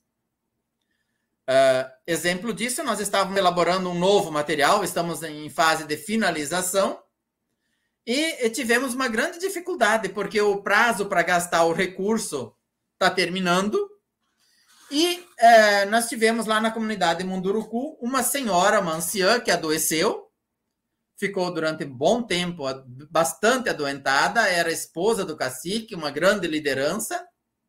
Ela faleceu e aí tem um mês de luto ainda depois disso. Como que a escola que quer ser diferenciada ou que a, a, a Secretaria de Educação entende a necessidade desse luto? E nós falando com, com os professores, em função de estar tá perdendo praticamente o recurso. Na última semana, eles falaram: não, professor, nós vamos quebrar o luto para terminar esse trabalho. Eu disse: não, não pode ser assim. Né? As coisas não podem andar dessa forma. Quer dizer, nós não podemos impor que é, uma tradição, que um, um, um ritual desses seja interrompido porque nós temos um prazo e temos que cumprir esse prazo. A escola tem tantos dias letivos e ela precisa ter tantos dias letivos, não importa se morreu pessoas na comunidade ou não. Então, compreender esses aspectos, e eu escrevo lá num outro texto também, é entender a temporalidade, que é um conceito também uh, que precisa ser entendido dentro dessa comunidade escolar. Uh, não da comunidade escolar indígena, né, mas da, das secretarias de educação. Porque o tempo deles é diferente do tempo nosso. Né? Uh, existe todo um uh, tempo de amadurecimento, de convencimento, de trabalho para que as coisas aconteçam e nós não temos que impor a nossa visão sobre o conhecimento deles. Né? Nós temos que aprender a trabalhar juntos. E é por isso que, quando a gente fala da pesquisa colaborativa, ela deve ser uma pesquisa que todos tenham o mesmo espaço. Ela é colaborativa se todos colaboram. Ela não pode ser impositiva de uma parte sobre a outra, senão ela não acontece. Então, dentro desse aspecto que a gente entende que uh, essa produção de material didático, ela é uma produção decolonial, ela é uma produção intracultural, ela é uma inovação necessária para as escolas indígenas e necessária porque eles estão assumindo uma tarefa que nem seria deles, porque as outras escolas todas recebem os materiais prontos. Assim como nós temos que construir uma universidade na região norte, um programa de pós-graduação, nós temos que construir uma revista, as comunidades precisam construir seus próprios materiais, porque senão não chega. Bom, paro por aqui para dar espaço também para perguntas e para a gente conversar um pouquinho mais sobre esses temas. Obrigado. Obrigada ao seu. Acho que agora a gente pode passar as perguntas, né? É, só um pouquinho. Vamos começar pelo começo. A primeira pergunta, que é do Brian, ele pergunta o seguinte: uh, ah, para o Gilson, a pergunta, né? Como os PPG em comunicação do Norte podem evitar a fuga de cérebros de jovens pesquisadores da região, dado o baixo número de bolsas, cursos de doutorado e pós na região? Brian, essa, é, obrigado pela pergunta, e essa é uma pergunta muito difícil, viu? Efetivamente, eu acho que ela já traz uma resposta, Brian. Se nós tivermos bolsas, programas de doutoramento e efetivamente professores eh, fixados com o desenvolvimento de pesquisas, é claro que nós vamos conseguir eh, manter os profissionais e atrair novos pesquisadores para a região, né? Aqui no, no OPAG, nós abrimos aí via PPG-Com durante alguns anos atrás, espaço para a vinda de vários pesquisadores em pós-doutoramento. Então, em dois anos, nós tivemos sete colegas que vieram fazer pós-doutoramento é, junto ao OPAG, desenvolver projetos coletivamente. Atualmente, nós temos quatro colegas que estão aqui fazendo pós-doutoramento, mesmo não tendo bolsas. Né? Os colegas fazem isso porque eles acreditam na perspectiva e, de, e criam outras estratégias para conseguir é, participar. Então, é, é eu entendo que, para haver consolidação de fato da região norte, nós temos que ter políticas muito bem claras. E aí essas políticas perpassam sim financiamentos. Não há como eh, conseguirmos manter uma ciência, principalmente uma ciência de ponta, porque sem financiamento a gente consegue fazer ciência, mas é uma ciência mais de, de retaguarda, vamos dizer assim, né? A vanguarda do desenvolvimento científico e tecnológico, que envolve pesquisa de ponta, que envolve é, o trânsito de pesquisadores, a mobilidade nacional e internacional, pressupõe recurso. Não há como se fazer isso apenas no CUSP e no GIS, como a gente fala, e na boa vontade. Né? Dentro da boa vontade, a gente consegue fazer muita coisa, mas milagre a gente não consegue fazer dentro desse contexto. Então, efetivamente, nós precisamos que as fundações de amparo à pesquisa sejam, de fato, fundações, que elas não sejam meros apêndices dentro de estruturas governamentais, dentro de organogramas que permitam a existência de presidentes e de funções gratificadas, mas que não funcionem efetivamente.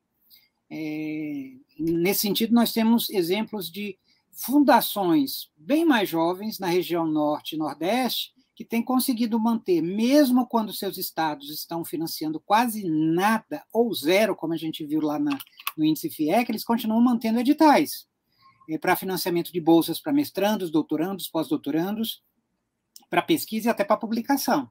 Então, isso é um esforço de captar recursos e de ser o que efetivamente eles têm que ser, intermediadores é, de recursos para fomentar a pesquisa, ciência e tecnologia na região norte. Então, eu penso que esse aí é o caminho. Eu acredito que Wilson e Alceu possam também contribuir com essa fala. Né?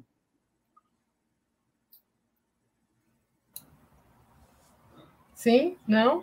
Tranquila? Ok, gente. Então eu vou passar para a próxima pergunta, a pergunta da Laura. Ela pergunta no contexto do jornalismo e considerando a ideia de desertos de notícias, um caminho de pesquisa e desenvolvimento na região norte poderia se dar pela produção de dados para fora? Aí pode ser qualquer um de vocês, né? Posso ensaiar uma resposta, Laura colegas? Bom, uh, interessante, Laura, a tua pergunta, porque uh, se você, antes de tentar responder, eu, eu também vou te fazer uma pergunta. Se você está se referindo a, ao dado sobre a pesquisa nacional dos desertos de notícia e a, e a pesquisa nacional coordenada pelo Projor, uh, eu queria te dizer que a gente foi procurado aqui no caso de Roraima para tentar colaborar com essa pesquisa a nível nacional é, e atualizar os dados que foram divulgados agora recentemente de novo na última versão dessa pesquisa, né? Infelizmente, por uma série de questões, inclusive essa falta de recursos, falta de perna, falta de gente, falta de qualquer coisa, a gente não conseguiu dar esse suporte. Mas a gente já identificou, isso forçou a gente a se aproximar dessa discussão de deserto, da, da pesquisa nacional sobre os desertos da, da notícia, por quê? Porque em Roraima, basicamente, o que a pesquisa conseguiu catalogar foram os meios de comunicação que produzem informação, que produzem notícia na capital do estado. Claro que Roraima é um estado que concentra quase 70% da sua população na capital do estado. Os outros 14 municípios do estado, e o estado quase do tamanho do Rio Grande do Sul, que tem 400, né, é, ele, eles, eles praticamente aparecem como um grandes deserto de notícia nessa pesquisa. É, e por que, que eu quis contextualizar isso para ensaiar uma resposta para ti? Porque, por exemplo, um dos exemplos que eu dei nessa minha que é os comunicadores da Raposa, é, ele não aparece nesse levantamento, e é uma iniciativa, claro que é uma iniciativa muito recente, de aproximadamente um ano, um ano e meio, promovida pelo Conselho Indígena de Roraima, no contexto de uma produção alternativa de, de conteúdo sobre as comunidades que fazem parte da Raposa Serra do Sol. E lembrando que Raposa Serra do Sol, a, a área indígena, a terra indígena Raposa Serra do Sol, ela ocupa a territorialidade de pelo menos três municípios do estado, que é uh, Normandia, Uiramutã e Pacaraima, se eu não estou enganado. E esses três municípios aparecem na pesquisa como deserto de notícia porque não há registro dessa produção. Né? Uh, não, a pesquisa não conseguiu mapear isso. Por outro lado, como eu disse, há sim iniciativas que são iniciais, né, que têm seus problemas, mas que tentam contrapor justamente essa ideia de, de, de deserto de notícia a partir das suas produções e as produções alternativas e independentes. Ah, agora, claro que sim, essa, essa produção desses dados, essa pesquisa especificamente que, que eu me refiro, é uma pesquisa que tem nos ajudado, inclusive tem ajudado não só o nosso contexto, os outros contextos, a olhar melhor para esse jornalismo local, vamos dizer assim, para, esse, para essa localidade do jornalismo, para tentar atacar alguns problemas né, crônicos, como esse da falta de eh, produção informativa nesses contextos. É, e por último, só queria lembrar, aproveitando algo que também apareceu na fala do Alceu, a gente precisa só, quando se aproxima dessas práticas, ter o seguinte cuidado: lembrar que a gente está tratando de práticas que estão vinculadas a uma outra temporalidade, né, o seu conceito que o Alceu trouxe aí, a uma outra territorialidade e que, por consequência, muito provavelmente dizem respeito a uma outra forma de fazer comunicação, uma outra forma de comunicar, né? que talvez seja muito mais ampla e muito mais eficiente do que aquela que a gente acostumou a discutir quando, quando se fecha o comunicativo dentro do midiático, por exemplo. Tá? Então, só uma, uma tentativa, um ensaio de resposta a partir da experiência que a gente tem aqui e, e desse contexto. Obrigado. Rafisa, posso fazer só um adendo aí à fala do, Pode. do Deus? Eu Pode acho que sim. essa pergunta de Laura, ela, ela revela um, um, problema que nós temos na região. Né? Já faz alguns anos, eu digo isso porque eu partilho com o Wilson e recentemente com o seu também, a gente fala muito sobre isso, né? da ausência que nós temos, da grande dificuldade, na verdade, de conseguir diálogo com os colegas da região. É, não é apenas a distância física, a gente tem uma distância acadêmica por incrível que pareça, a gente consegue dialogar muito mais facilmente com colegas de outras regiões ou de fora do Brasil do que os colegas da própria região. Tá?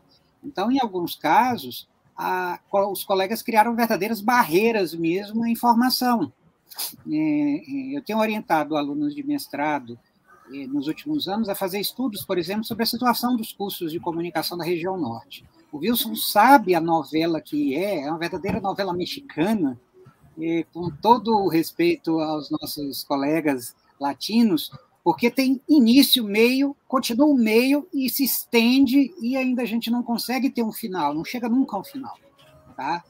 Porque a gente fica tentando conseguir acesso à informação e as informações são cada vez mais ocultas. Apesar de uma lei de transparência, de obrigatoriamente a gente ter essas informações em domínio público, porque são informações públicas, é muito difícil a gente saber o que está acontecendo na maioria das universidades, é, mesmo com a sessão dos portais, mesmo pedindo autorização. Tá? É, eu digo porque os meus orientandos sofreram muito para conseguir dados e informações, por exemplo, sobre as universidades e sobre os cursos, para fazer é, análises comparativas sobre o desenvolvimento e, e, e, a consolidação da área de comunicação e jornalismo na região amazônica. Então, esse é um problema a, a, vencer. E aí a pergunta de Laura, eu acho que é muito significativa. A gente tem que produzir dados para fora? Eu digo que sim, nós temos que produzir. É obrigatório haver essas produções.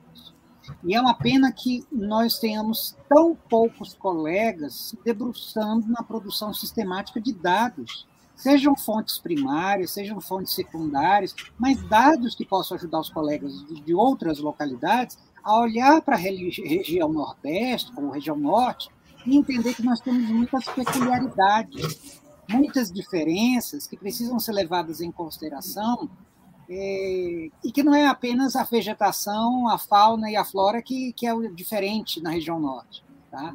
A, acho que a fala do, do Alceu foi muito feliz é, em jogar esse termo aí das temporalidades. E o Wilson, logo depois, acrescenta outros elementos que precisam ser conhecidos. Isso só vai acontecer se houver comunicação. E nós, comunicadores, jornalistas da região, precisamos dar o exemplo, né? abrir mais os nossos espaços de formação para o diálogo com os colegas da região. Era essa observação que eu queria deixar. Obrigada, Gilson. É, a gente tem algumas outras perguntas aqui. A gente tem mais duas perguntas da Laura também, né? Eu tenho uma pergunta depois para fazer, uma pergunta que está mais ligada mesmo à questão do, das comunidades, né? E a mídia, não a mídia delas, a mídia externa. A Laura coloca o seguinte: Wilson, você pode explicar um pouco mais sobre as atividades do Amazon?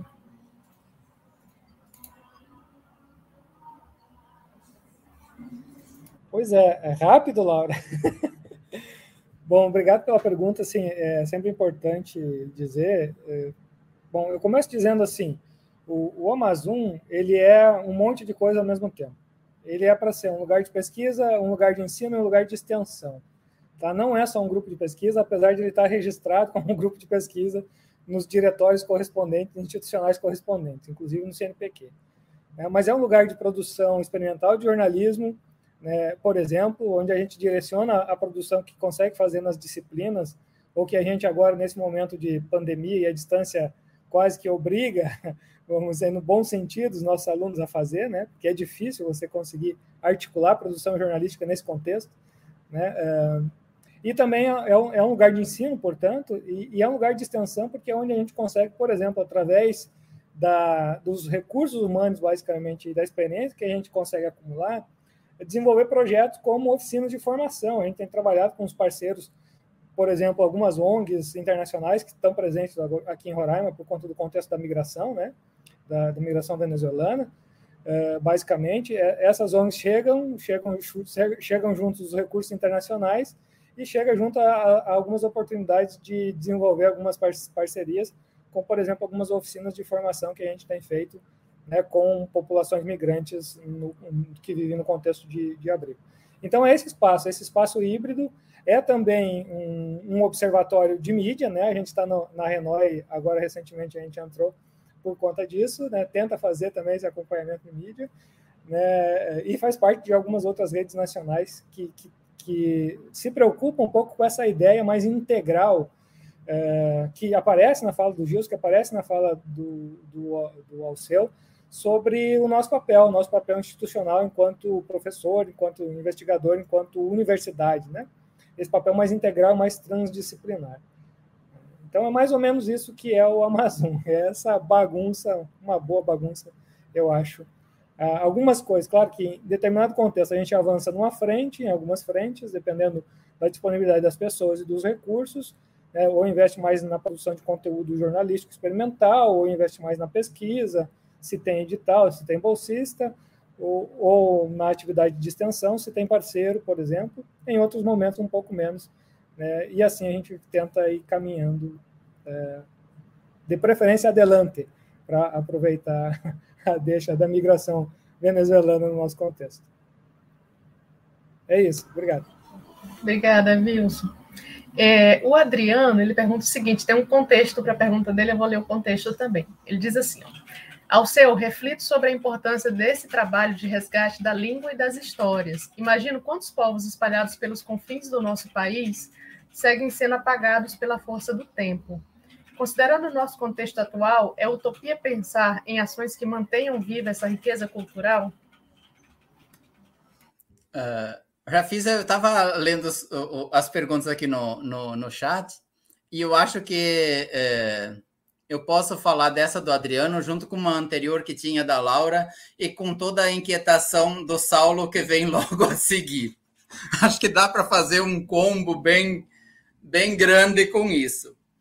É, claro que são é, diversas questões que estão aí dentro, né? São diversas uh, possibilidades, né? Uh, mas uh, várias caminham no mesmo sentido, né? Porque o Adriano fala dessa questão da, dos povos, né? Nós temos no Mato Grosso uh, em torno de 48, 50 povos. E aí nós temos no estado do Mato Grosso uma faculdade intercultural indígena em Barra do Bugre, que fica a cento e poucos quilômetros de Cuiabá. Uh, e aí entra já na, na, questão que o Saulo também coloca, né?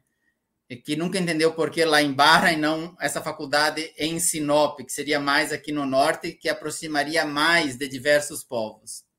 E uh, voltando à, à, questão colocada pelo Adriano, né? Se seria utopia pensar em ações que mantêm viva essa riqueza cultural, eu acho que não é utopia, eu acho que é um desejo, né? Uh, e aí eu já vou misturando com a pergunta lá da Laura também. Como a comunicação pode uh, ajudar nisso tudo, né? Uh, e aí, então, pensando nessa diversidade, uh, como que nós concebemos? Eu, vejo a, Faculdade Intercultural Indígena como uma loucura completa, né? Onde nós temos cerca de 50 povos numa sala de aula, né? Seria como se tivesse é, 50 nacionalidades ali dentro e a gente trabalhando, é, por mais intercultural que seja, e, e, tentando entender isso, por ser uma faculdade intercultural, indígena, por, por buscar esse entendimento, ainda assim, muitas práticas se fazem de forma igualitária. E quando nós eh, tratamos os diferentes iguais, uh, Boaventura de Souza Santos já nos diz que muitas vezes nós estamos descaracterizando cada um. E, a, ao mesmo tempo, então, que uh, é necessário a comunicação também para uh, mostrar para o Brasil inteiro, para o mundo, que índio não é tudo igual, que nós não temos que tratar índio da maneira genérica, como se todos fossem iguais, porque eles não são. Eles são muito diferentes. Já lá na história do Brasil existia uma agrupação por troncos linguísticos que possui alguma semelhança, mas são diferentes, não são iguais. Eles precisam de um tratamento desigual nesse sentido para atender às especificidades de cada povo. Então, Saulo também. Pouco adianta criar outra faculdade intercultural em Sinop para atender povos diferentes. Uh, uh, Valdineia, sua orientadora, acabou de escrever um curso de pedagogia intercultural só para chavantes, que deverá começar no ano que vem em Campinápolis, né? Então, ah, como você disse, eh, ter uma faculdade ah, para atender esses povos, eu acho que é preciso criar, ah, talvez aproximando alguns, mas ela não pode ser geral. Né? Nós precisamos atender melhor esses povos, com certeza. Né? E como que vamos atender isso? É muito difícil também, porque nós também somos poucos. Claro que uma faculdade intercultural é um milhão de vezes melhor do que você abrir vagas nos cursos chamados regulares, como se os outros fossem irregulares. Porque você colocar uma andorinha sozinha no meio de 40 também é ruim, porque dificilmente essa pessoa permanece quatro ou cinco anos longe da sua aldeia, da sua família, para estudar numa cidade estranha. Então, é necessário pensar diferente. E aí eu volto de novo lá na pergunta que o Adriano faz sobre manter essa riqueza cultural. Manter significa dar condições para que eles queiram manter. Né? é semelhante a manter o homem no campo. Assim, nós não temos que fixar o homem no campo. Fixar, a gente fixa palanque, poste. O homem no campo tem que ficar se ele quer ficar. Se ele tem condições para ficar. Os povos indígenas vão ficar nas suas comunidades, nas suas terras, se eles tiverem condições de ficar. Então, as condições precisam chegar até eles. Eles precisam ter acesso a todas essas questões. Uh, e vejam que o papel da comunicação nessa preservação cultural é fundamental. Mas também é outra comunicação, como já foi falado pelos colegas aqui. Não é a comunicação tradicional. É como essa comunicação pode ajudar nessa manutenção cultural porque a escola está trabalhando com língua, por exemplo, escrita. Mas daqui a pouco, dois, três anciãos que mantêm a fala, você vai.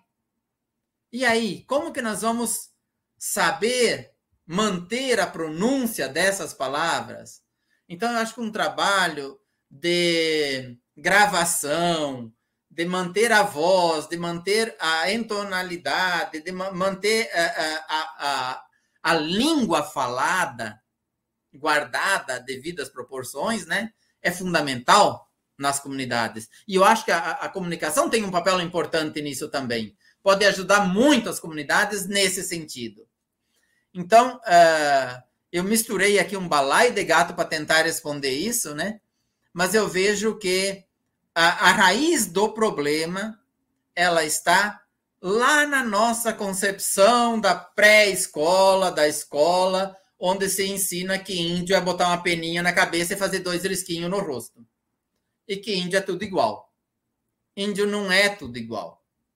Um chavante tem nada a ver com bororo, que não tem nada a ver com munduruku, que não tem nada a ver com caiapó, que não tem nada a ver com terena, e assim inúmeros outros.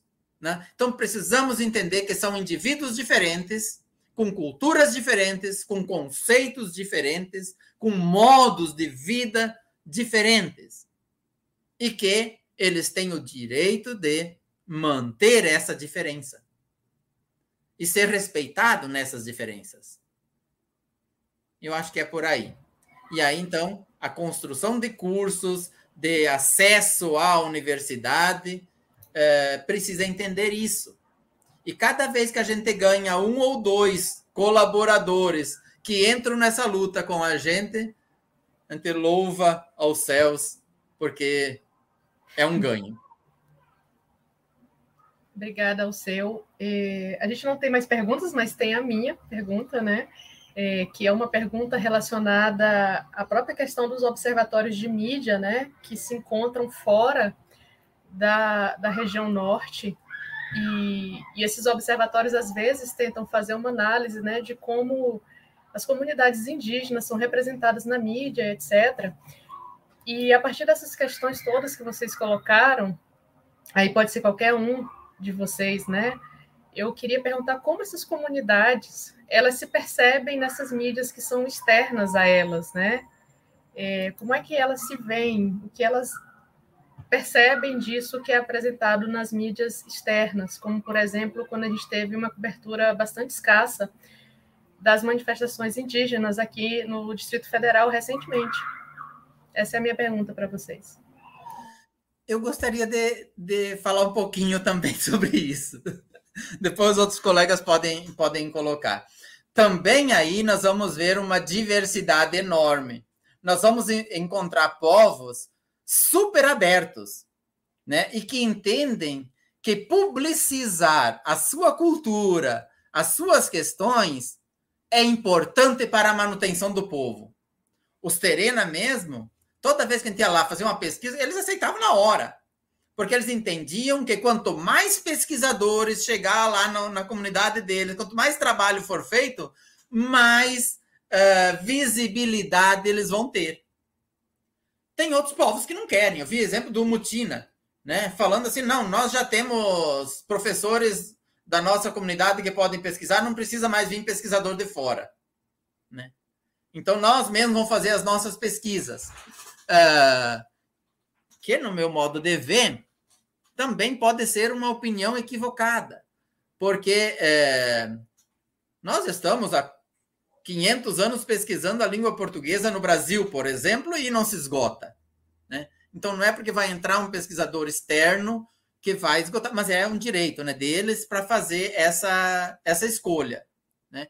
Então, eu tive a oportunidade de trabalhar no que na Faculdade Intercultural Indígena, e tem uma disciplina agora, na próxima etapa, que eu não sei quando vai ser, porque a gente está tá adiando para tentar fazer presencial, então não sei quando será, mas eu já tra trabalhei uma disciplina e a gente trabalhava na sala de aula dando aula em língua portuguesa. E é, duas situações interessantes que eu gostaria de, de relatar. Uma, que numa sala era bem mesclado, tinha pessoas não só do Mato Grosso, né, do Brasil inteiro, né? E se a gente for falar disso, tem várias histórias a respeito, né? Mas eles ouviam ali e, e na hora que eles iam ler textos separados, eles se juntavam por uh, etnias. E aí eles liam o texto em português, que estava, mas conversavam, discutiam o texto na sua língua, que eu gosto de chamar de língua originária e não língua materna, porque a língua materna de muitos é a língua portuguesa, não é mais a língua originária. Né? Então discutiam na língua originária. E aí eu chegava na, no grupo, eles estavam ali discutindo na língua deles que eu não entendia nada. Aí então eles faziam pergunta em português para mim para mim esclarecer alguns pontos da, do texto. Semelhante nossos alunos fariam se eu der um texto em inglês para eles ler. Eles vão ler o texto em inglês, mas não vão discutir em inglês. Vão discutir em português. Né? Então, isso acontecia muito. Outra situação, que numa turma tinha só chavantes. Né? Então, por ter só chavante na, naquela sala, então, tava aí, dava aula em dois professores, estava eu e a outra professora dando aula, enchia o quadro lá de trem escrito. Quando terminava, um lá levantava a mão e pedia para traduzir para os colegas. Daí ele vinha lá na frente, era alguém que tinha um pouco mais de domínio da língua, e explicava tudo aquilo que estava no quadro, escrito em português, para os colegas em chavante. E eu e a professora ali do lado ficava só se perguntando um para o outro o que será que ele entendeu e o que, que ele está passando para os outros. É quase um telefone sem fio, né? E sabe lá o que sai lá na outra ponta, né? Então, uh, uh, situações que nos fazem pensar nessa diversidade de uma maneira diferente, né?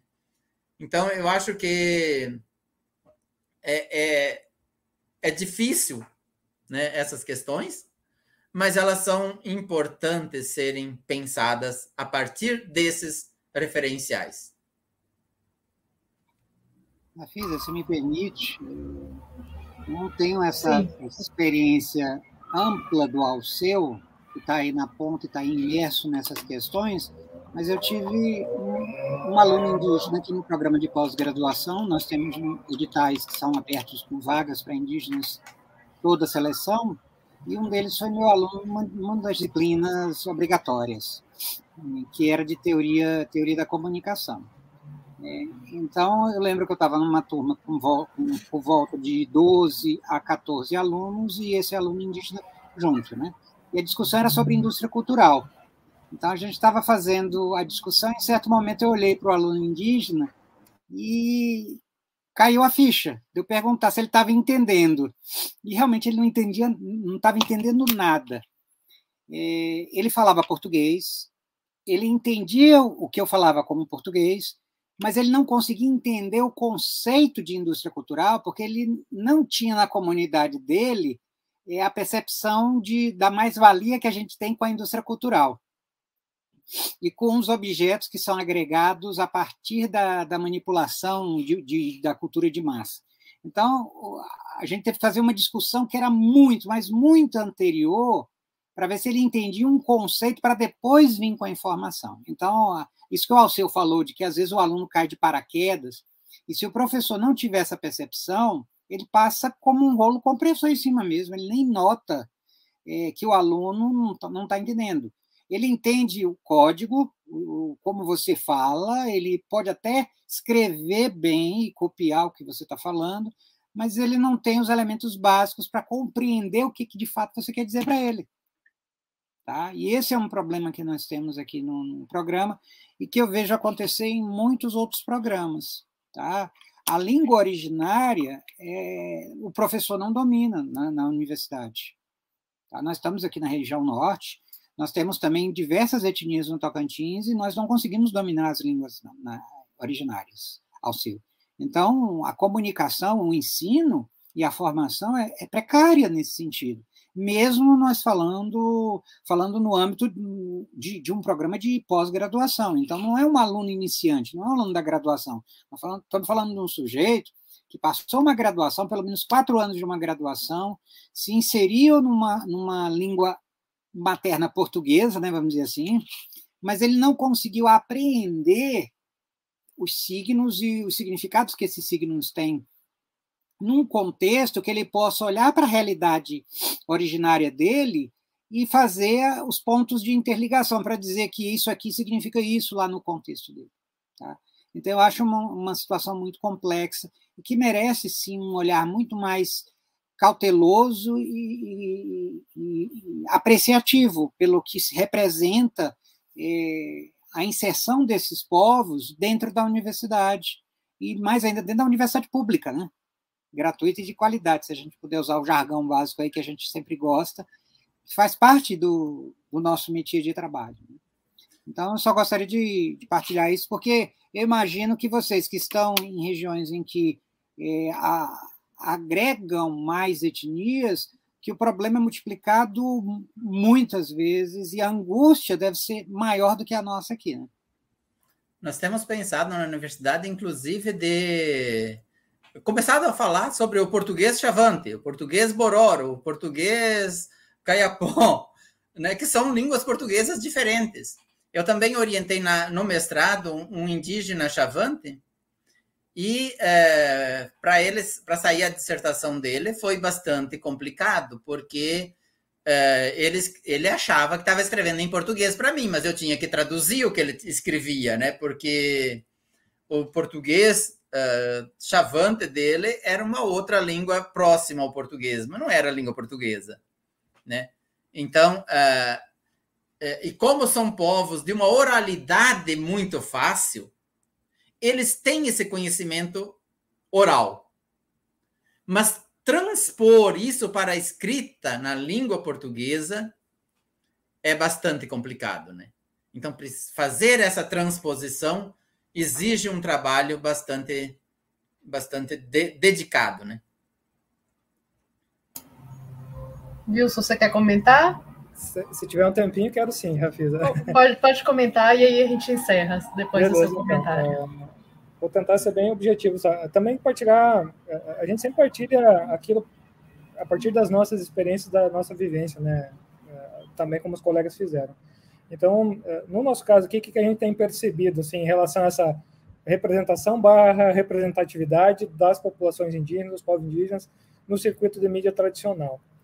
Uh, o movimento, onde, onde há a presença do movimento indígena mais organizado, se repete pelo movimento indígena uma estratégia que é mais ou menos comum em outros movimentos sociais organizados, que é tipo assim, é, ignora um pouco a falta de representatividade da mídia tradicional e vai buscar os seus próprios meios de comunicar, inclusive para contornar essa falta de espaço e de representatividade na, na, na mídia, no sistema midiático tradicional. Tá? No caso do CIR, por exemplo, o CIR estruturou seu departamento de comunicação e está investindo em projetos como projetos comunicadores indígenas nas etnorregiões que dão base para a própria organização. Né? Justamente para formar esses profissionais, para produzir esses profissionais, essas pessoas, né? basicamente com o domínio das técnicas e das tecnologias, vamos dizer assim, de comunicação, é, e para produzir seus conteúdos. E é, e as suas narrativas para confrontar essa narrativa da, da, imprensa tradicional, porque aí não tem espaço. Tá? E aí, é, é, só para comprovar como não tem espaço mesmo, ontem também, orientando meu defender um TCC, avaliando a presença da, das, ou silenciamento, ou a presença das vozes indígenas no maior jornal aqui de Boa Vista, que é a Folha de Boa Vista. Né? E, e detectou algumas coisas muito interessantes. Primeira delas, uma mudança editorial é, radical na Folha a partir da mudança de, de, propriedade do jornal. Entre 88 e 89, o jornal muda de proprietário.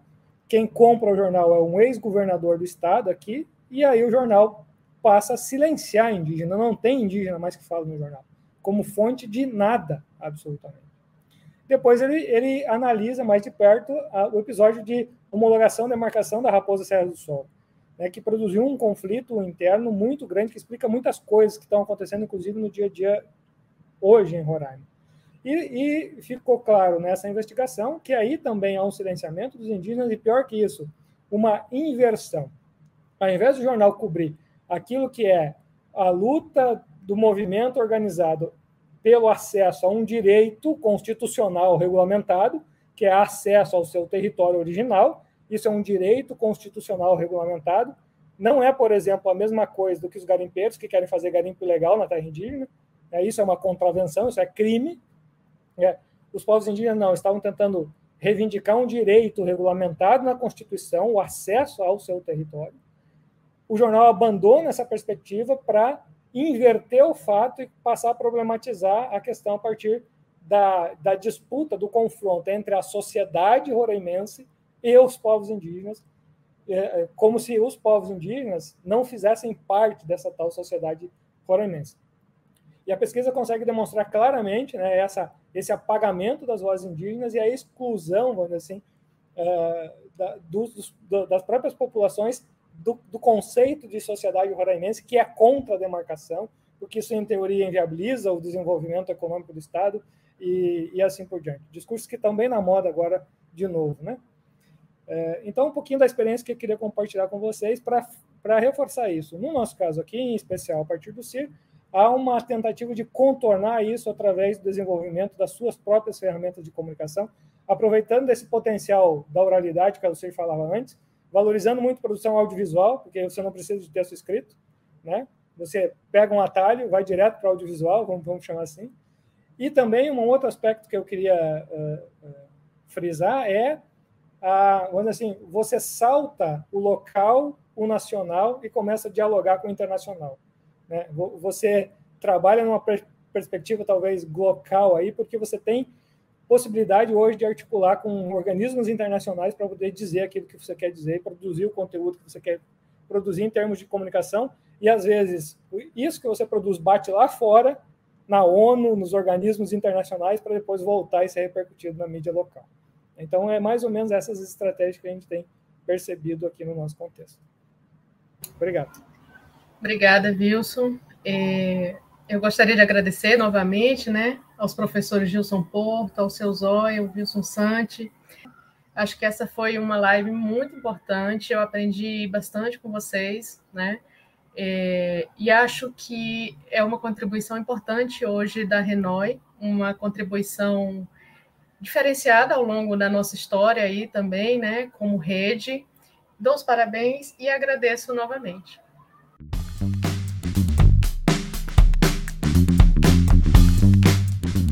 E o Papo Com dessa semana está terminando. O Papo Com é um podcast que discute temáticas relacionadas à pesquisa em comunicação e suas repercussões para a sociedade. Produzido pelo Praxijó, grupo de pesquisa vinculado ao programa de pós-graduação em comunicação da Universidade Federal do Ceará, em colaboração com outros programas de pós-graduação da área. Eu sou Edgar Patrício, professor do curso de jornalismo e do programa de pós-graduação em comunicação da Universidade Federal do Ceará. Bruno Balacó produz comigo Papo Com. Ele é doutorando em comunicação aqui do PPG Com UFC. A gente agradece muito a sua escuta. E você pode enviar sua crítica ou sugestão para podcastpapocom.gmail.com. Você também pode acompanhar as novidades do Papo Com no arroba podcast Papo Com. Até a próxima semana, gente!